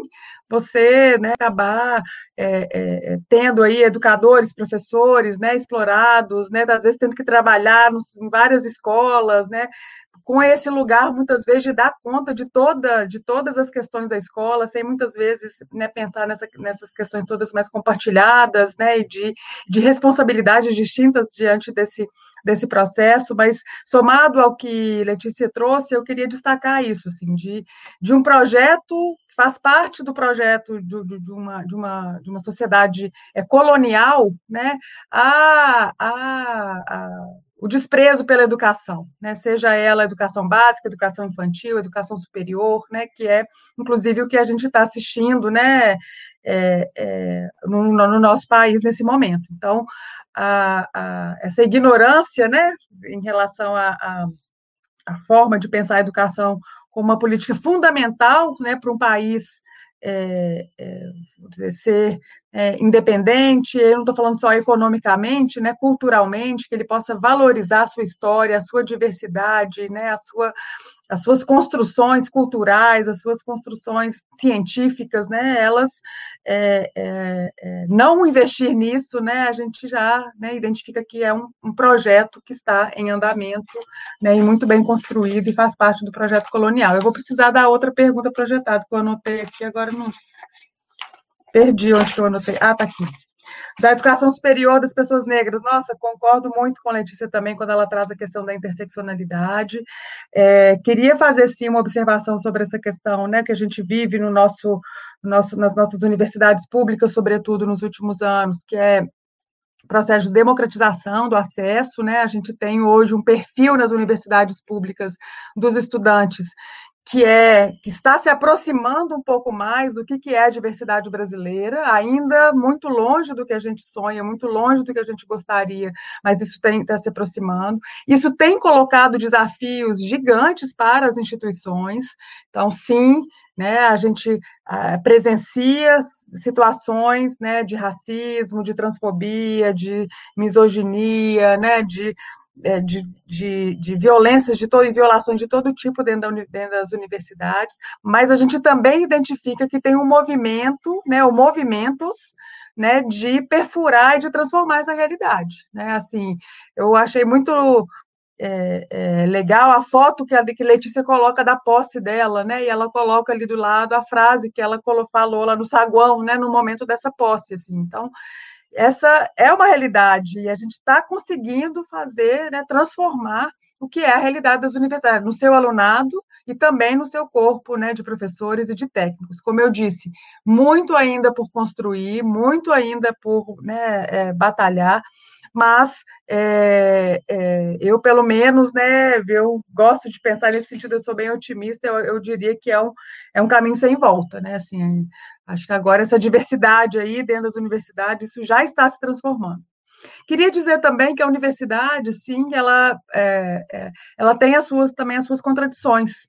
Né? Assim, ao mesmo tempo que ela se diz esse lugar né, da, da, universal, né, onde podem caber teoricamente todos, né, e ela produz sim né, dispositivos, ferramentas né, que nos ajudam a olhar para o mundo de forma mais crítica, que ela nos ajudam a enfrentar os grandes problemas que a sociedade vivencia, ferramentas, teorias, metodologias, práticas, formação de pessoas, né, sobretudo numa, na perspectiva da reflexão crítica, do pensamento crítico, é também uma instituição que né, reproduz silenciamentos a lógica, lógicas coloniais, né, então eu acho que uh, ler de forma mesmo menos dicotomizada, né? Universidade é ruim ou é ruim, né? Só violência e o outro lado. Então, assim, essa esse exercício de pensar, né, a porosidade, né, os movimentos e as fissuras que, que se constituem em todos os processos, né, é, sociais, eu acho fundamental. E sobre a educação, é, é, a outra da educação popular, né, sobre os direitos humanos para que assim essa discussão chegue nas periferias, nas calçadas e na boca do povo? Nossa, essa pergunta é maravilhosa, porque eu acho que ela é o, o, o grande desafio, né? Mas eu penso que tem dois elementos aí que a gente precisa cuidar. Primeiro, é... não estou dizendo que Larissa, na sua pergunta, indicou isso, mas estou dialogando até com outras questões que, que às vezes aparecem quando a gente vai discutir sobre esses temas nós não estamos levando direitos humanos para ninguém, né? Essa ideia de, de, levar, né? Assim, a gente vai ensinar, né? Me recordo uma vez numa aula, uma, ah, mas como que a gente pode levar para a periferia, né? Esse pensamento? Olha, o que eu posso ir lá é compartilhar, né? Conhecer a realidade, né? Que marca. Então, vou trazer aqui algumas. Uh, tem uma, uma favela aqui que a gente tem há muitos anos uma parceria, né? Um trabalho já, né? de, de de muito tempo, já são nossos amigos, amigas, né, de fato, trabalho é, coletivo em parceria, é, onde a gente tem visto aí, né, essa presença aí forte das, das igrejas evangélicas é, de cunho mais fundamentalista, né, de uma negação mesmo em relação à ciência, aos direitos humanos, né, a todas as formas aí de, de que a gente está localizando aí nesse campo emancipatório, né, é, e o que eu gosto de ressaltar, assim, que antes da gente vamos dizer, é, se indignar, ou se revoltar, ou chamar de ignorante, chamar de alienado, né? Assim, que eu acho que são reflexões que a gente encontra muito né, na, na no, no, nos trabalhos de intervenção, são posições muito frequentes. Eu acho que a gente tem que se abrir para entender como que aquela situação também se, se constitui, né? Assim, o que, que tem produzido no nosso país né, essa, esse, é, essas posições né, tão fundamentalistas de diversas, diversas ordens. A gente está falando do fundamentalismo religioso, mas a gente pode falar do fundamentalismo político, do fundamentalismo de todas as ordens, né? Então, é, ter essa abertura, assim, né, de, de reconhecer também a nossa própria ignorância no encontro com o outro, tentar compreender quais são as condições de possibilidades sociais, né, culturais, de possibilidade, né, que levaram àquela posição, eu acho que é muito fundamental para a gente é, ir para esse diálogo, né?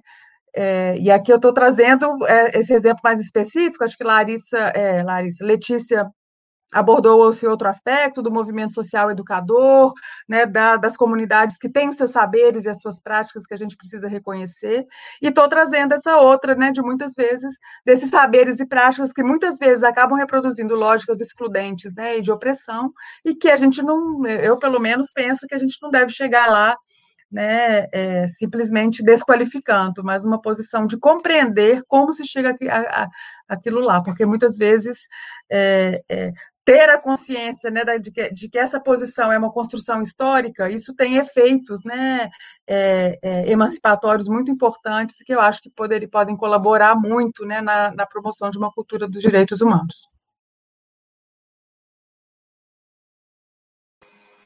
Gente, é, acho que aqui, enfim, acho que foi bem, né, foi bem articulado. A gente tem mais duas questões, e aí a gente podia. Minha proposta é que a gente possa lê-las aqui juntas, né? E faça esse último bloco, e aí vocês também já vão, né, de algum modo, assim, quero dizer, com toda, né, assim, vão ter que se despedir, mas enfim, né? Eu acredito que Letícia, né, esse, esse e Cláudia, esse debate ele vai, ele vai ressoar, né, em outras frentes. Acho que é isso que está posto aqui, né? A nossa necessidade de conexão, de, de, de trazer para o debate, né? O, dar visibilidade aos diversos atores que precisam estar nessa composição aí, que eu acho que a Larissa termina invocando, né? Como fazer, como rizomatizar, como ocupar espaços, como dar visibilidade a espaços que são espaços formativos, de potência e transformação, quando às vezes a gente fica olhando só para um lugar, né? Como se esse lugar fosse o lugar detentor do, desse um foco só, né? Fosse um foco só de transformação, né? Então a Caroline, olha só, vou lá. É possível frear o processo de patologização e medicalização que vem acontecendo cada vez mais cedo nas escolas? Todo mundo que foge do que é padrão automaticamente adquire um transtorno. Acho que a Caroline traz uma outra dimensão aí, né, das violações e, e despotencializações da vida. A Joyce diz assim: Olá, obrigada pelo debate. Eu gostaria que falassem um pouco acerca do discurso que fala que direitos humanos não existem, em especial nas comunidades. É, e como podemos pensar formas de transmutar ou trazer reflexão para tais discursos? Acho que né, são essas duas questões. E assim, fique bem à vontade. Cláudia, você quer começar dessa vez? Quer, quer, enfim, vocês que, vocês que mandam, e aí né, a gente pode enfim, vamos nos, nos conduzindo para o final. Pois é, eu, eu vou começar assim, tá? É, sobre essa questão aí da patologização e medicalização, é, bem, eu acho que essa, esse movimento né, de patologizar a diferença né, e medicalizar a diferença, eu acho que ela faz parte da, da, da nossa história, da história da modernidade. Infelizmente, nessa história, a psicologia contribuiu muito para essa construção, né, com seus, né, com, com seus né, com suas práticas, com suas N práticas, né? Assim, então, nesse movimento de tomar a ideia de um sujeito é, é, é, universal, né? Mas que de universal não tinha nada, ele era, né? Muito bem colocado, é, ainda é, né? Assim, é, homem, homem centrado, né? Assim, branco centrado, né? Toda a questão da, da, da do, do, do, do norte, é, heterossexual, né, classe média, né, bem, dono de propriedade privada, provavelmente isso também é um elemento importante para a gente trazer, né?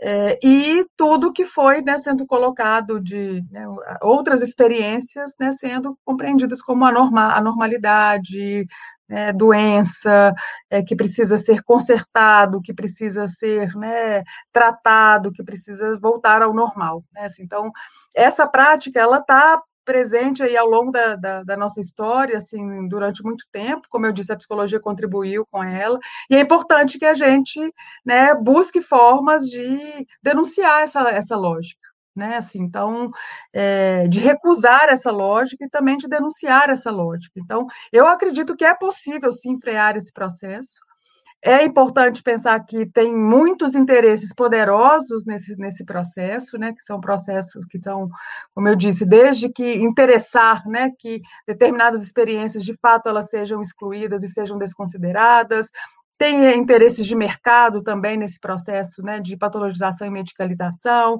tem, no fundo, aí, né, todo o que está fundamentando isso, é todo um interesse mesmo, né, um desejo de, de dominação né, que se dá a partir de ideais que se dizem assim muito neutros ou muito né, nobres, mas que no fundo a gente sabe que é muito localizado e que tem intenções é, é, muito bem definidas e que acabam produzindo isso nas nossas vidas. Né? É, não é simplesmente, né, já para de, né, não, não, não, não vamos ligar para isso, mas promover debates para isso, sobre isso, né, dialogar com as famílias, né, no espaço da escola, eu acho que essa é uma ação muito importante, com os próprios estudantes também sobre essa questão, então, acho que todos precisam, né, acho que as pessoas to têm tomado essas práticas, e tem sido efeito dessas práticas, né, tomar como verdade, sem questionamento, né, quase que também num desejo, né, de uma solução mágica para para esse para esse ruído, como eu disse na minha fala inicial, né? ruído, isso que está incomodando dentro da escola, eu vou lá e enquadro, né? Enquadro com, uma, com um diagnóstico e também com um medicamento. Então, é importante, de fato, que a gente esteja vigilante em relação a essas práticas. Outro, outra pergunta. É... Sim, eu comentei um pouquinho sobre isso, Joyce, também na minha fala anterior. Eu até já tinha lido essa pergunta, até dialoguei com ela na minha reflexão, mas só para complementar, assim, é, nem sempre, né, as nossas aproximações nas, comunidades, aos grupos sociais diversos, né, é, a, a, falar de direitos humanos, você pode falar de direitos humanos sem usar a expressão direitos humanos, sabe? Assim, eu, eu tô falando, por que, que eu estou falando isso? Assim, porque às vezes, é, em, muitas, em muitos contextos, a, a, os discursos de direitos humanos eles têm esses efeitos ou acabam tendo é, sendo recebidos como práticas colonizadoras, como práticas de prescrição, né? E as pessoas às vezes é, recusam isso, porque ah, lá vem esse povo da universidade, ou esse povo né, da, da, da do, do, do, asfalto, ou esse povo né, de, de sei lá de onde, né, para falar para a gente o que, que a gente tem que fazer. Então, me recordo em alguns trabalhos de intervenção que fizemos também aqui na, em algumas comunidades, assim, como que ah, isso há muitos anos atrás, quando a gente queria abordar as questões relacionadas ao racismo, né, articulado com as questões de classe, era muito comum, né, a gente ouvir do, dos jovens, das famílias, falando que, não, que as pessoas não sofriam racismo. Não, a gente não sofre racismo, não, isso não, nunca sofri, né? E quando as pessoas iam relatar suas experiências, o que elas estavam relatando é das pessoas atravessando a rua quando elas estavam na calçada, né, de medo de esconder a bolsa, do, do da dificuldade do emprego devido ao lugar onde mora e também da cor da pele, e aí vai, né? Assim, então, nem sempre, vamos dizer, chegar com esse discurso. Por isso que eu, eu usei essa imagem, assim, da gente tirar essa ideia dos discursos dos direitos humanos, né, das, das normativas, né, da teoria, e transformar em vida cotidiana, né? E para transformar em vida cotidiana, quer dizer, a gente tem que dialogar com os com, as, com, a linguagem, com os discursos, com as práticas, com as experiências, com os dialetos, com as gírias, né, que as pessoas, nós, né, utilizamos, né, de aproximar da vida e não distanciar, não ficar aquela coisa né, dos direitos humanos como, como algo né, que não tem a ver com a minha vida. É preciso né, que as pessoas reconheçam que isso tem a ver com as nossas vidas, sim. Junto com isso, né, para finalizar, é essa produção sistemática também de perseguição ao tudo que é direitos humanos que a gente vive no nosso país, né, assim, uma, uma banalização do que são os direitos humanos, né, numa interpretação rasa, numa interpretação é, que eu diria que chega a ser até perversa, né, assim, a forma como temos, vemos alguns grupos abordando questões tão relevantes e fundamentais para a vida social, né, para a vida digna, para a vida, né, no final das contas. Letícia? Você quer que a gente coloque a por favor. então, é, tinha um conceito que é muito importante para a gente do transfeminismo, né?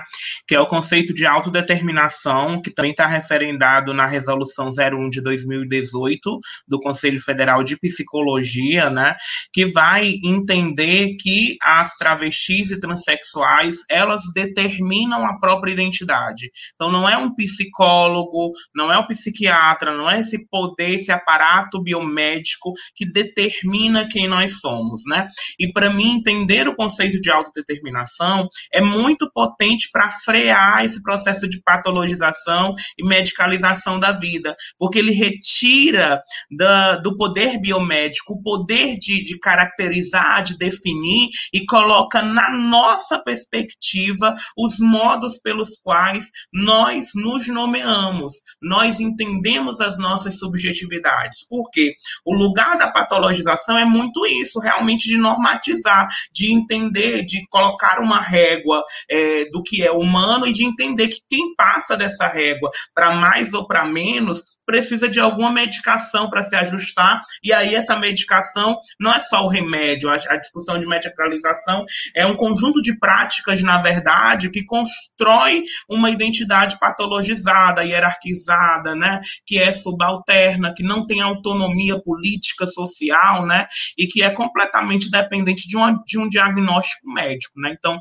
para nós, enquanto travestis e transexuais, eu acho que isso está muito dentro do processo, é, isso de autodeterminação, engatilha muito com o processo da Sueli Ronick, da, da, de uma vida descafetinada, e daquilo que o Foucault vai chamar de uma ética da existência, né? ou seja, é, é, é entender o poder, o processo de cuidar de mim, cuidar do outro, para além dessa vida medica, é, medicamentosa, né? que vai estar o tempo todo nessa perspectiva da medicalização. Então, como é que nós podemos construir práticas de cuidado de nós mesmos, mesmas e dos outros, dessas outralidades. Como é que a gente pode é, é, pensar esse, esse processo, né? Então, para mim, passa muito por esses lugares a ideia de pensar uma, uma vida não medicamente. É, medica, agora não consigo falar mais a palavra, mas enfim, vocês já entenderam, né?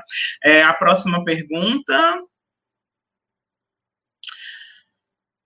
Assim, eu acho interessante, para mim, o trabalho da Catherine Walsh, né, lá no Equador, que ela pensa muito na pedagogia decolonial, é muito interessante para a gente entender essa questão. Porque a gente sempre está querendo olhar o outro a partir da nossa régua, que é aquilo que a antropologia já chama há bastante tempo de etnocentrismo, né, e que ainda hoje a gente tem dificuldade de fazer as pessoas entenderem, né, porque elas sempre acham que a opinião delas é a opinião delas delas. Nunca é uma opinião marcada por uma série de relações sociais, de relações de poder, inclusive uma opinião etnocentrada, porque ela não faz nenhum esforço para se desenraizar. Ela continua fincada naquilo que ela acredita que é verdade quando emite a opinião, né? Então essa coisa de não existe direitos humanos, eu vivo isso muito também na educação infantil, quando as pessoas dizem, é, tem esses discursos terríveis assim, ah, essa criança não tem infância. Como assim ela não tem infância?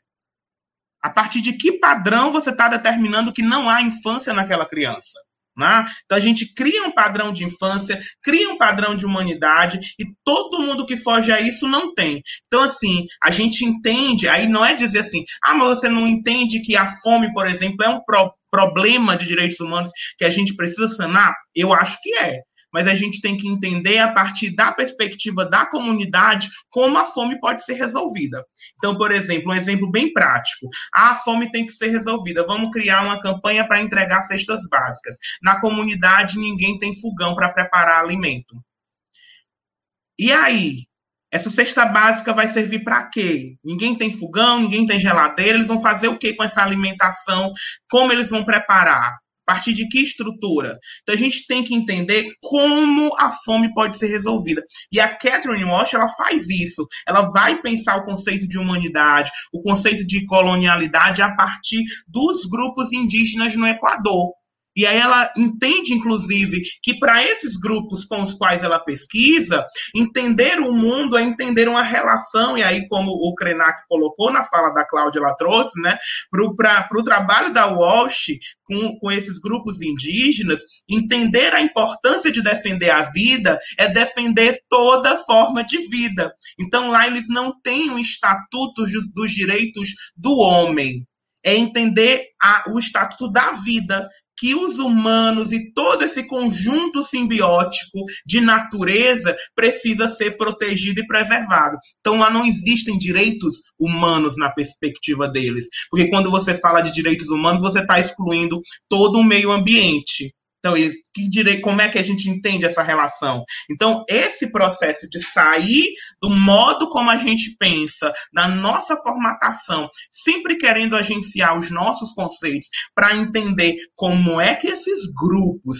periféricos, marginalizados, oprimidos, subalternos, subrepresentados, os nomes são os mais diversos. Terceiro mundo, né? Como é que a gente pode, a partir do diálogo com essas populações, entender entender é, perspectivas disso que nós também nomeamos de emancipação. Porque talvez para eles não seja esse nome, emancipação, né?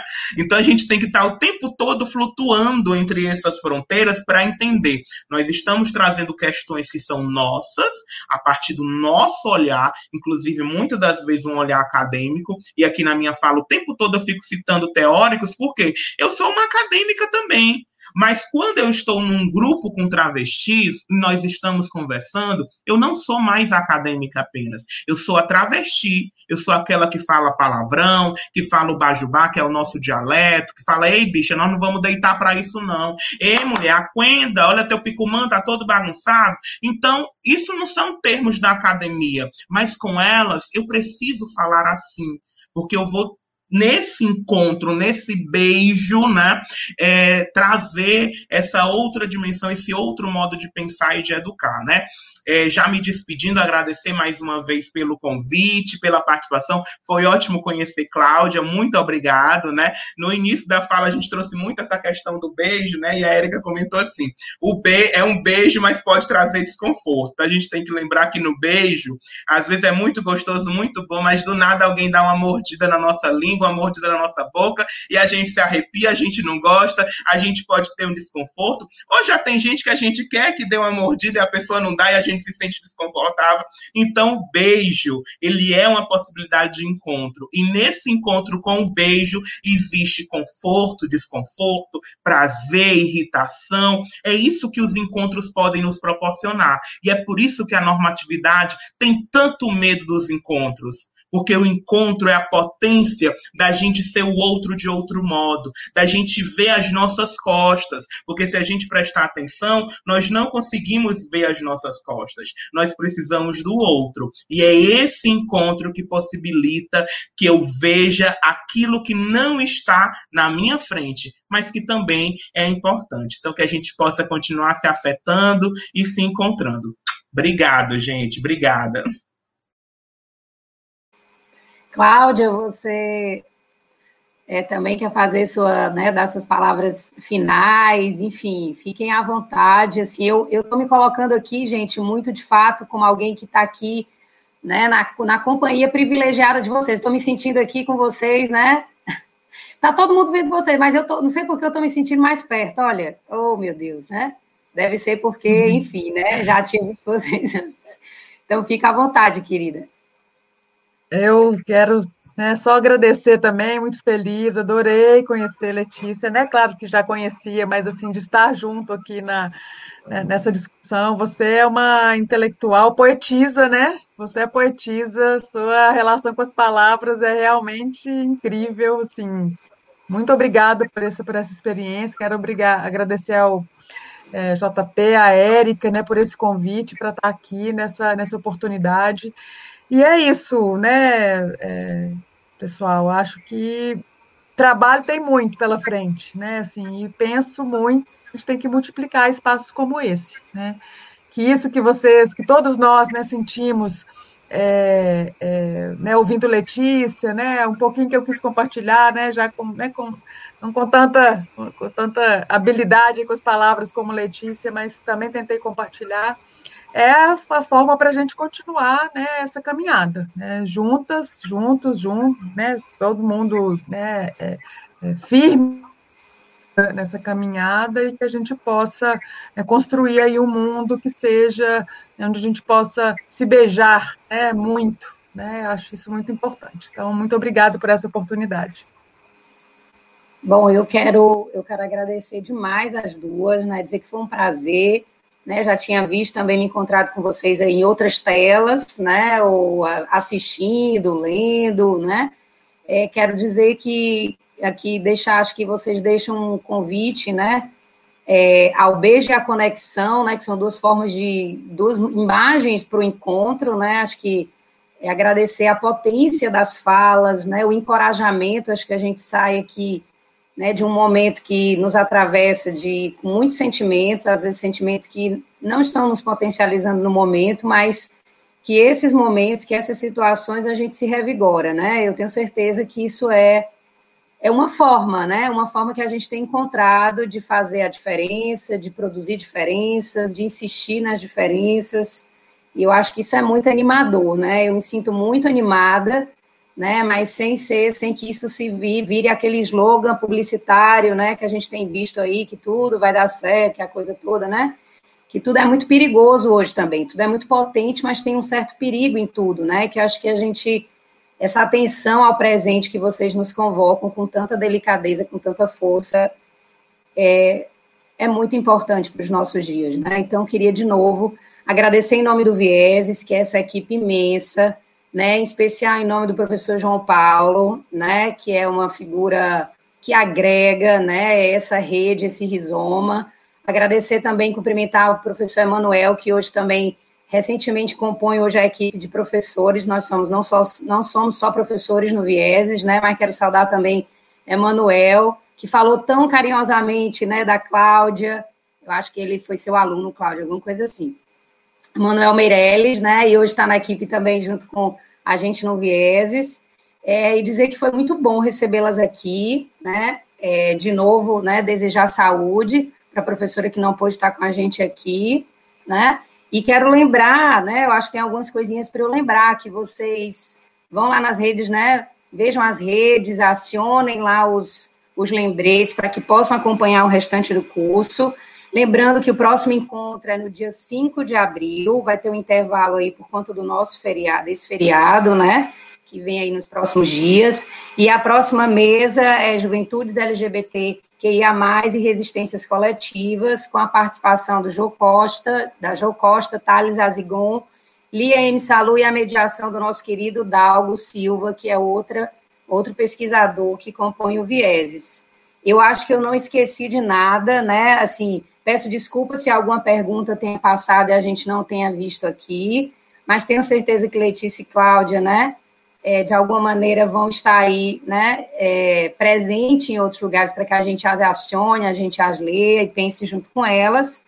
E é isso, né, gente? Eu queria deixar aqui. Ui, será que Letícia caiu agora no finalzinho? Foi? Vou esperar um pouquinho para ver se ela volta, né, para o tchau final.